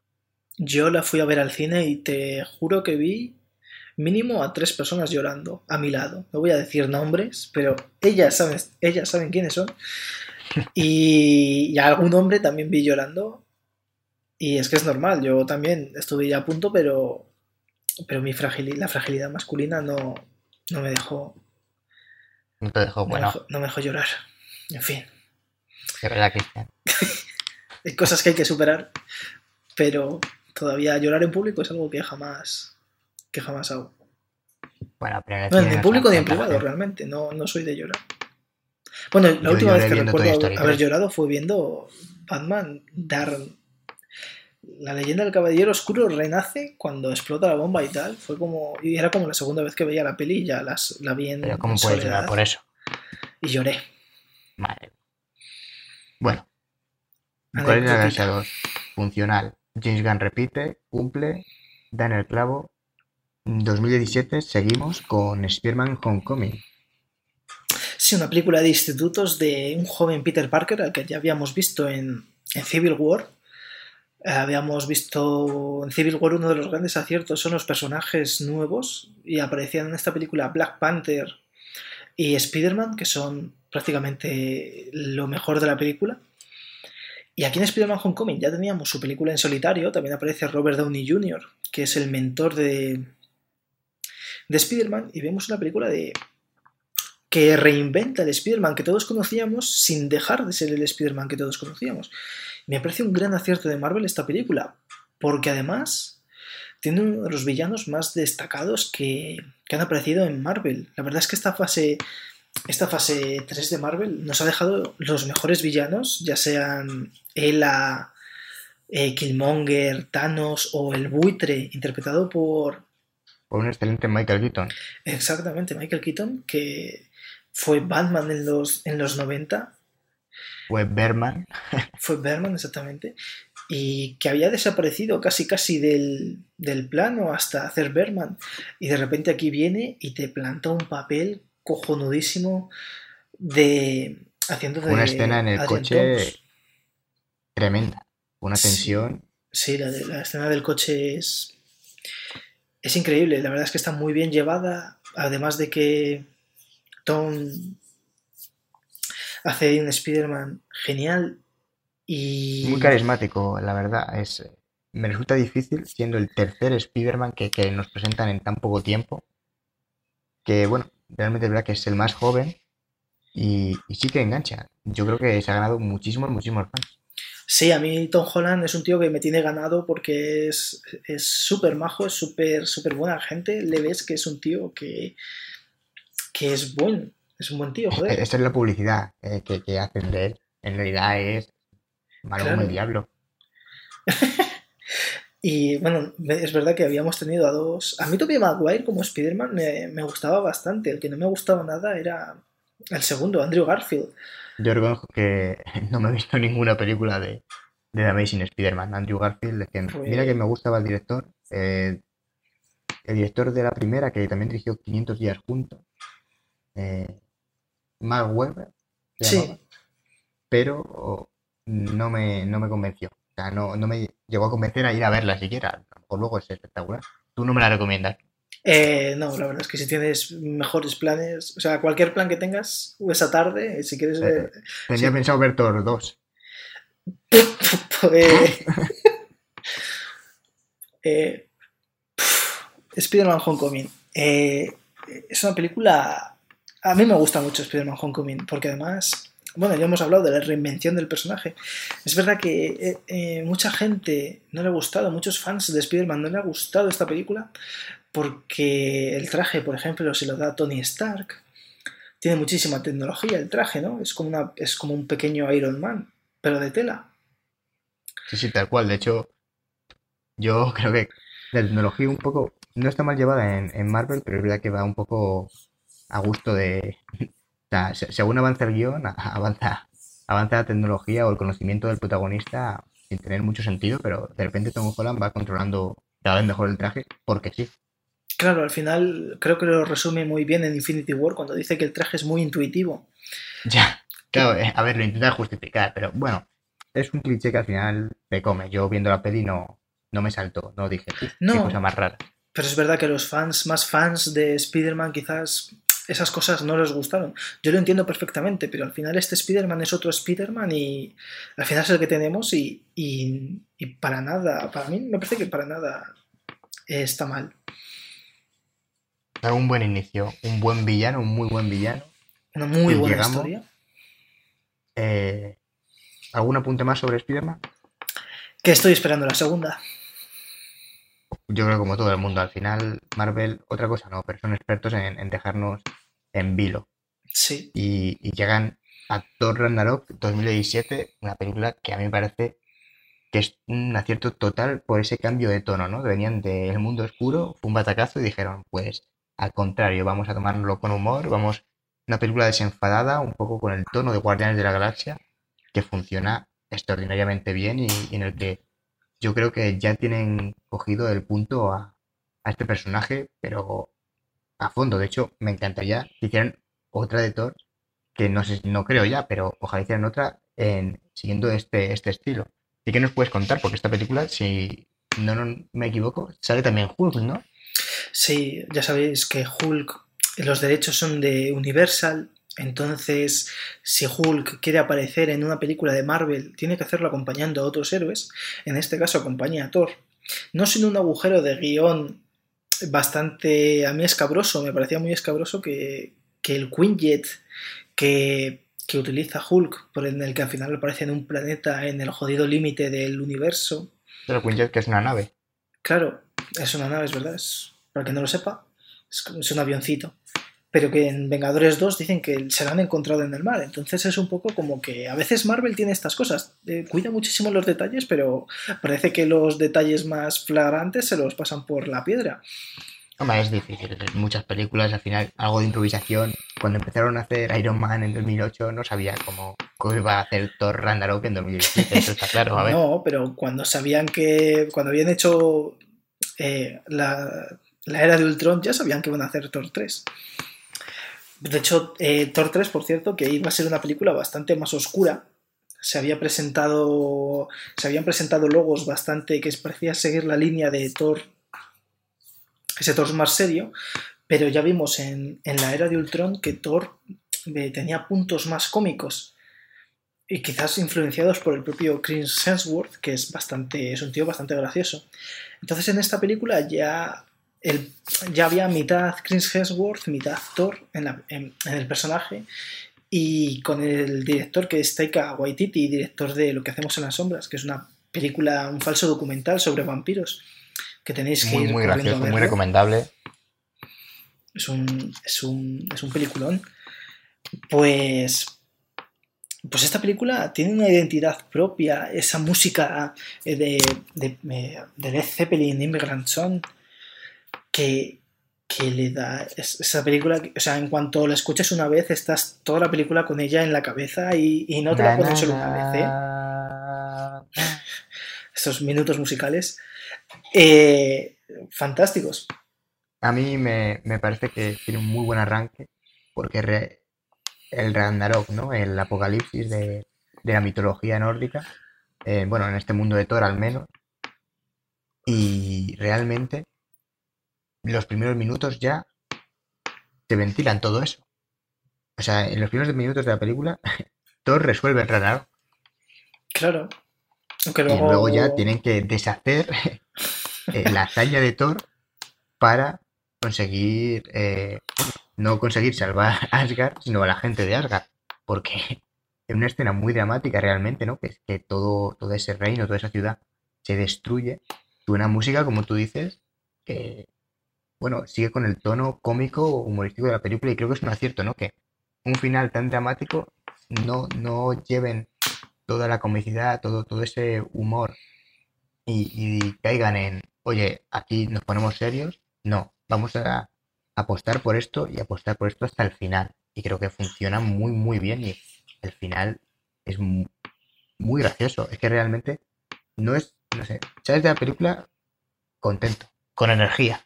Sales de la película Y- contento a pesar de que el final es, es cuanto Sí. menos Claro, es, dramático, pero no te lo muestran así, realmente. Claro, No. luego ya el, como lo, como lo cogen en, en Infinity War, el cambio realmente es totalmente distinto. Si tú lo piensas, de la escena en la que aparece eh, la guerrera, no recuerdo cómo se llamaban los guerreros, la, la mujer esta Sith.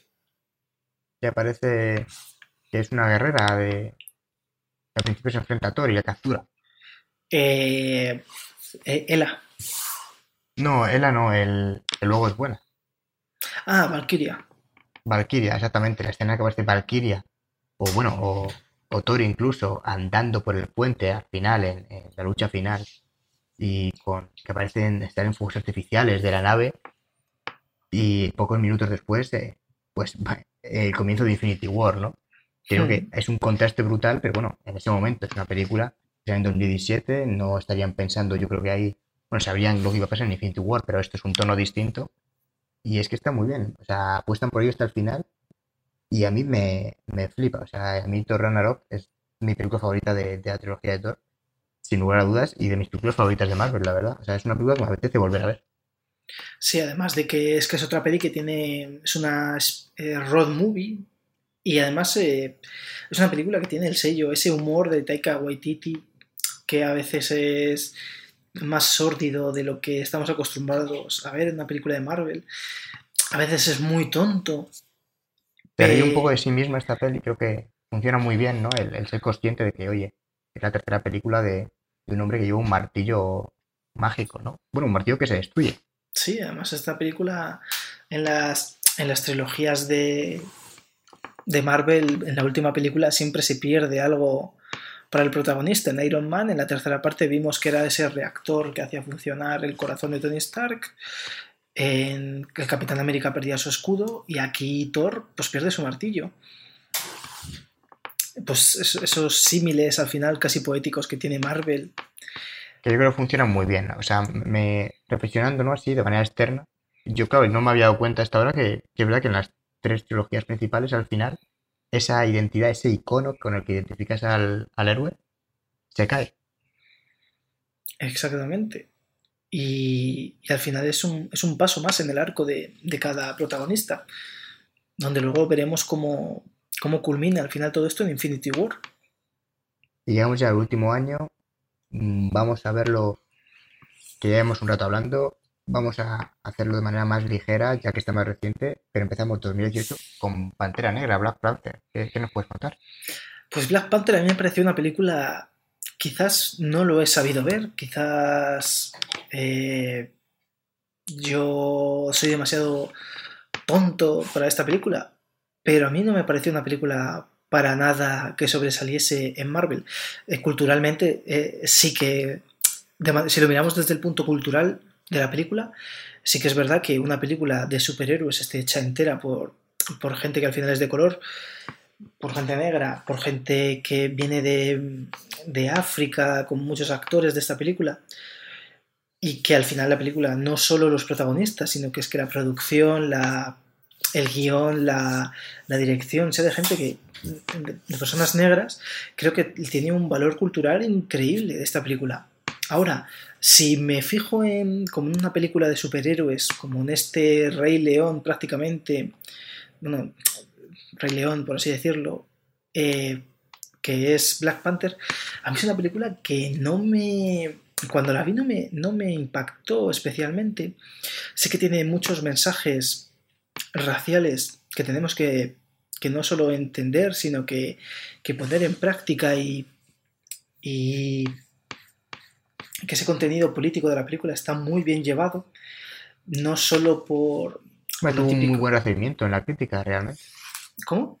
Eh, tanto en crítica como en público tuvo, tuvo un muy buen recibimiento, la verdad, Sí, porque, porque aunque a mí no sea una película que me haya vuelto loco, no es una mala película, ¿eh? Eh, dirigida por Ryan Coogler, que ha dirigido también, le conoceréis a lo mejor por Creed, esta película que sigue un poco eh, eh, las, las pelis de boxeo de Rocky, ¿no? Eh, si Sí, no me equivoco, además se llama en español Creed, la leyenda de Rocky. sí, es, pero ya están protagonizadas por el que por el que aquí es el villano, que es Michael B. Jordan, que, que hace de Eric Killmonger, que eh, es un papel que le queda fantástico. Es muy buen actor, también es otro actor de Marvel que venía de ser la antorcha humana. Es un actor, a mí me cae muy bien, sobre todo porque tiene una faceta que es que le encanta el anime y todo lo relacionado con la cultura japonesa, que le vuelve loco. De hecho, hay un guiño a esto en, cuando hace sus primeras apariciones. Parece lleva una armadura en el pecho muy parecida a la de Vegeta de Dragon Ball. Y, Y a mí esta película, pues bueno, me dejó... Es un, para mí es un nivel medio de Marvel, no es una película es especialmente brillante. Solo la he visto una vez. Las películas de Marvel suelo verlas varias veces para, para impregnarme bien. Quizás Black Panther sea la, es, bueno, Black Panther es la película que, junto con Ant-Man and the Wasp, la que menos he visto. Y... Bueno, películas recientes tampoco ha habido mucho tiempo realmente. 2018, claro. estamos ahora mismo principios de 2019. Bueno. Y tendré que, tendré que volver a vérmela y quizás cuando con un segundo o tercer visionado de repente comprenda por qué esta película se ha llevado tanto, tanto del público y de crítica. Pues puede ser, pero además tenía, tenía un buen papel, tenía que dejar bien a Marvel, aunque bueno, el éxito estaba asegurado porque llegaba Infinity War, eh, probablemente la película más esperada de, de todo el universo cinematográfico de Marvel. Llega Thanos un peliculón, vamos a decirlo ya. Probablemente cualquiera que haya llegado a estas alturas del podcast, tanto la haya visto como le encante. ¿Qué nos puedes decir de, esta culminación? Pues Infinity War. Eh, para mí, sin ninguna duda, esta es la mejor película de Marvel. Y me parece una película muy valiente. Es una película de, de atracos, básicamente. O sea, va de un hombre que va robando piedras a los protagonistas de una manera casi religiosa. Él quiere equilibrar el, universo matando a la mitad del planeta. Hay gente que dice que es una, que es un, es una gilipollez porque podría crear el doble de recursos y tal.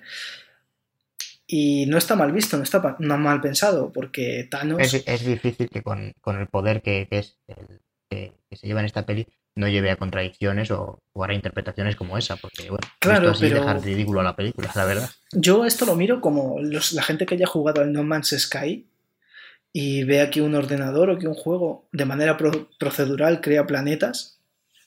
Eh, verá que no siempre sale bien. Es algo que es muy difícil de hacer ir creando cada planeta o incluso clonándolo. Porque si tú haces el doble de cosas en el mismo espacio, podría. creo que leí una teoría donde el espacio podría explotar o no sé qué historia. Movidas cuánticas y físicas que, ni entiendo ni. Ni, creo, vamos a entender. Ni creo que sea capaz de entender nunca. Pero al final es más fácil matar. Es mucho más fácil matar, bastante que si te cargas a la mitad de la gente, obviamente los recursos van a durar el doble, más o menos. Es una, es una, sencilla, cuenta. Thanos no es Stephen Hawking. ¿Qué? Que Thanos no es Stephen Hawking. Exactamente, es que si Thanos fuese Stephen Hawking, pues quizás la película, hubiera sido muy diferente. Stephen Hawking, que bueno, descanse, pero, imagínate con, con, con el guante. Puede ser espectacular, vamos, se resuelve, la vida se resuelve. Tal cual, que pasa la vida. Exactamente. Bueno, ya se la pasó. otra vez. en vida él ya se la pasó, realmente, porque es un tipo que.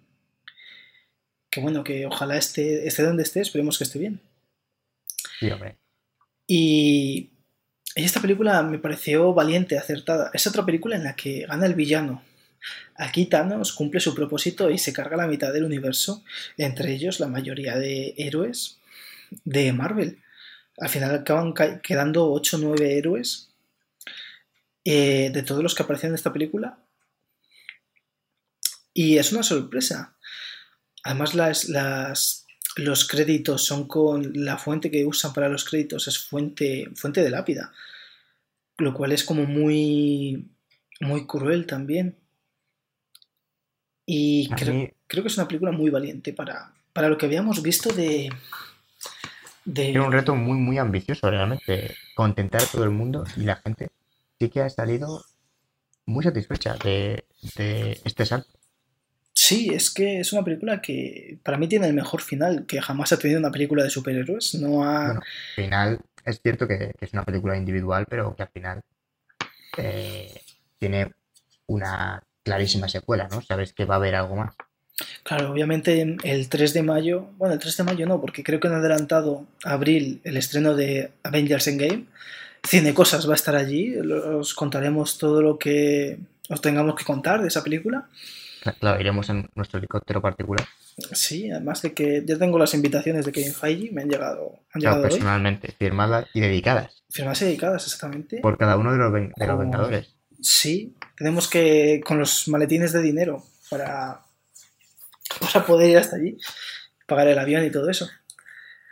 Y no sé, me parece una película que, que es increíble. O sea, la he visto muchísimas veces. eh, más veces de las que a veces mientras estoy limpiando algo me la pongo y la disfruto y, y la veo. Ya es infinito.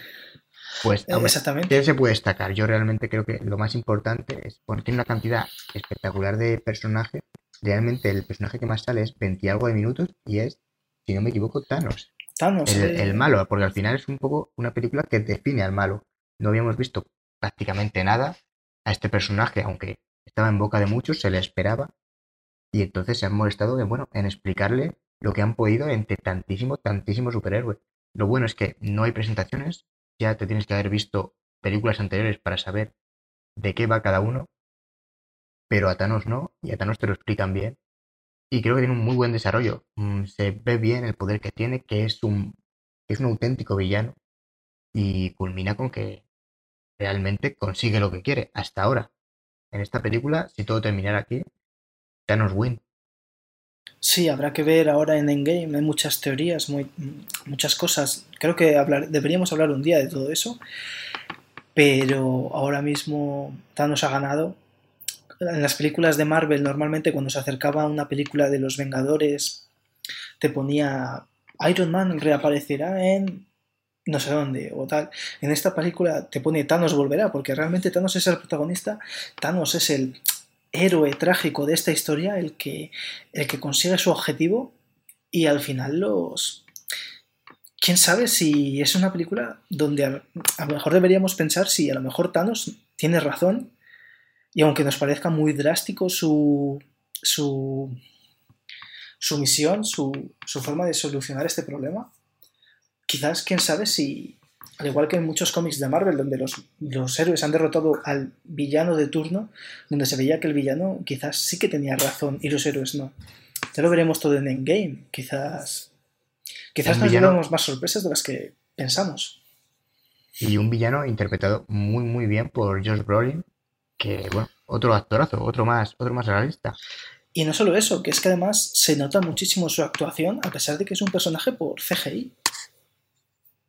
Sí, bueno, pero eh, es cierto, eh, está bien hecho el apunte, no mm, es un personaje por CGI, realmente es como Gollum, pero está, está muy, muy, muy bien.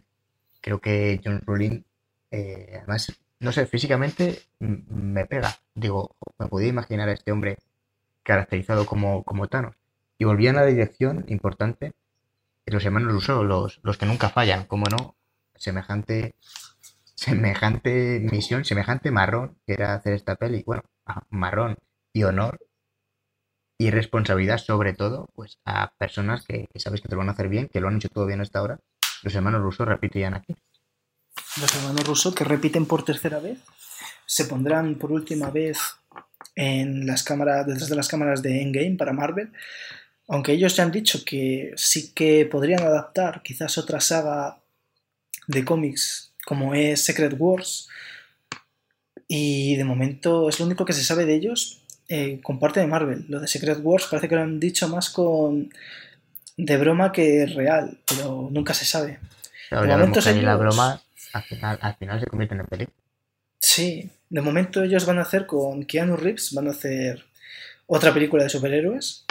Se pondrán seguramente después de acabar Endgame Qué- y de que... Qué magnífica noticia. noticia. Keanu Reeves, el, eh, ahora yo creo que eclipsado por, por, por John Wick, ¿no? Ese personaje al que interpreta, que, que también una trilogía de acción extraordinaria. Ojalá hagan una película de superhéroes con, con Keanu Reeves. Siempre, todo que haga Keanu Reeves hay que ir a ver. Exactamente, Keanu Reeves, que además deberíamos hablar un día de su vida. O sea, la vida de Podía- Keanu no Reeves es de película. podcast. Podríamos hacer, en lugar de cine cosas, Keanu Reeves cosas. Keanu cosas. Y, y tendría más audiencia que esto. Eh, seguramente pasaríamos de, de los seis visitas al millón. Pero en segundo. Y bueno, más Ya terminando, que, que llevamos, hombre, hombre, Keanu Reeves lo merece. Es, es. Los genios pasamos. son así. de Los Vengadores Infinity War a terminar eh, el año 2018 y la última peli que hasta ahora, mientras hablamos, se ha estrenado sobre, sobre este universo, que es Ant-Man y and the Wasp. Ant-Man y la avispa. ¿Qué nos puedes contar? Pues eh, si Ant-Man y la avispa, o sea, Ant-Man, la primera película, nos había sorprendido para bien, quizás Ant-Man and the Wasp sea una película bastante más, más floja. Eh, es una película que, aunque pone muchas cosas que van a ser importantes, ya digo, en Vengadores en Game, y los que no hayan visto Ant-Man and the Wasp, que es una película reciente, muy reciente, al igual que Infinity War, de esta no quiero hacer spoilers, porque habrá mucha gente que seguramente no se haya visto ninguna de las dos películas de Ant-Man. Esta película es algo más floja que la primera película. No es una mala película. Si te gustó la primera, esta seguramente te guste también. Repite dirección, repite Peyton Reed. Sí, pero aquí quizás se nota demasiado que no está Edgar Wright. Y creo Pero que bueno, ese puede ser. Ese Mucho protagonismo se tiene Evangeline Lilly, ¿no? Si no me equivoco. Sí. Aquí si no me equivoco porque yo no la he visto. No, no es una película. Esta es una de las. No sabría si decirte que de las peores películas de Marvel, porque no es un nivel de descalabro como es eh, Thor, El Mundo Oscuro. Sin embargo, no es una película que está más al nivel, un poquito por encima de Iron Man 2 para mí. Eh, No es una película que yo metería ni siquiera en el top 10 de Marvel de películas. Y sí en el top 15, porque hay tres, los últimos tres niveles ya están cogidísimos. Mantiene el. Mantiene ese cruce de. que mantenía Ant-Man de, de géneros, de película de superhéroes y película de atracos. O ya eso está fuera. Mm, No, eso está. Eso está más aparcado. Ahora la misión es otra, es. No sabría decirte cuál es el segundo, el segundo género en esta película, porque es una película con menos identidad que la primera. No es. Es, es- es una película. Es que me duele decirlo, porque a mí Ant-Man me encanta la primera, pero es que la segunda no está a la altura ni de las mejores películas de Marvel. Y es que mm, me la tendría que ver otra vez, porque quizás si me la veo otra vez me encante mucho más y quizás pueda pillarle más el gustito, pero no es una película que a mí me, a mí me llene. Me gustó en el cine, me gustó verla en el cine, tiene muchísimos buenos momentos. No es una mala película, pero sí que es verdad que comparada con otras de Marvel no, no está a la altura. Pues bueno, aquí terminamos. Yo creo que no ha sido malo el repaso. A 10 años, nada más y nada menos que de universo. Esto ha sido todo. Dar las gracias a todos los valientes que hayan llegado hasta aquí. Y, bueno, os invito a, seguirnos en Twitter e Instagram, eh, arroba cinecosas. Seguro que nos encontráis. Cristian, muchísimas gracias por acompañarme y por ilustrarnos en todo este universo. No, gracias a ti por invitarme a tu programa. Nada, hombre, nuestro programa. nuestro programa. El próximo, la próxima vez eh, esperemos venir con los, con los deberes hechos y, y mejorar, vamos. Sí, hombre, este es, es el primero. Pedíamos disculpas al principio y, y las reiteramos. Eh, empezar siempre es lo más difícil, pero, pero seguiremos, seguiremos intentándolo y seguiremos intentando pues que cada podcast sea mejor que el anterior, que no dudo que, que lo vayamos a hacer. Bueno, eso ha sido todo. Muchísimas gracias a los que estéis allí y hasta otra. Chao. Adiós.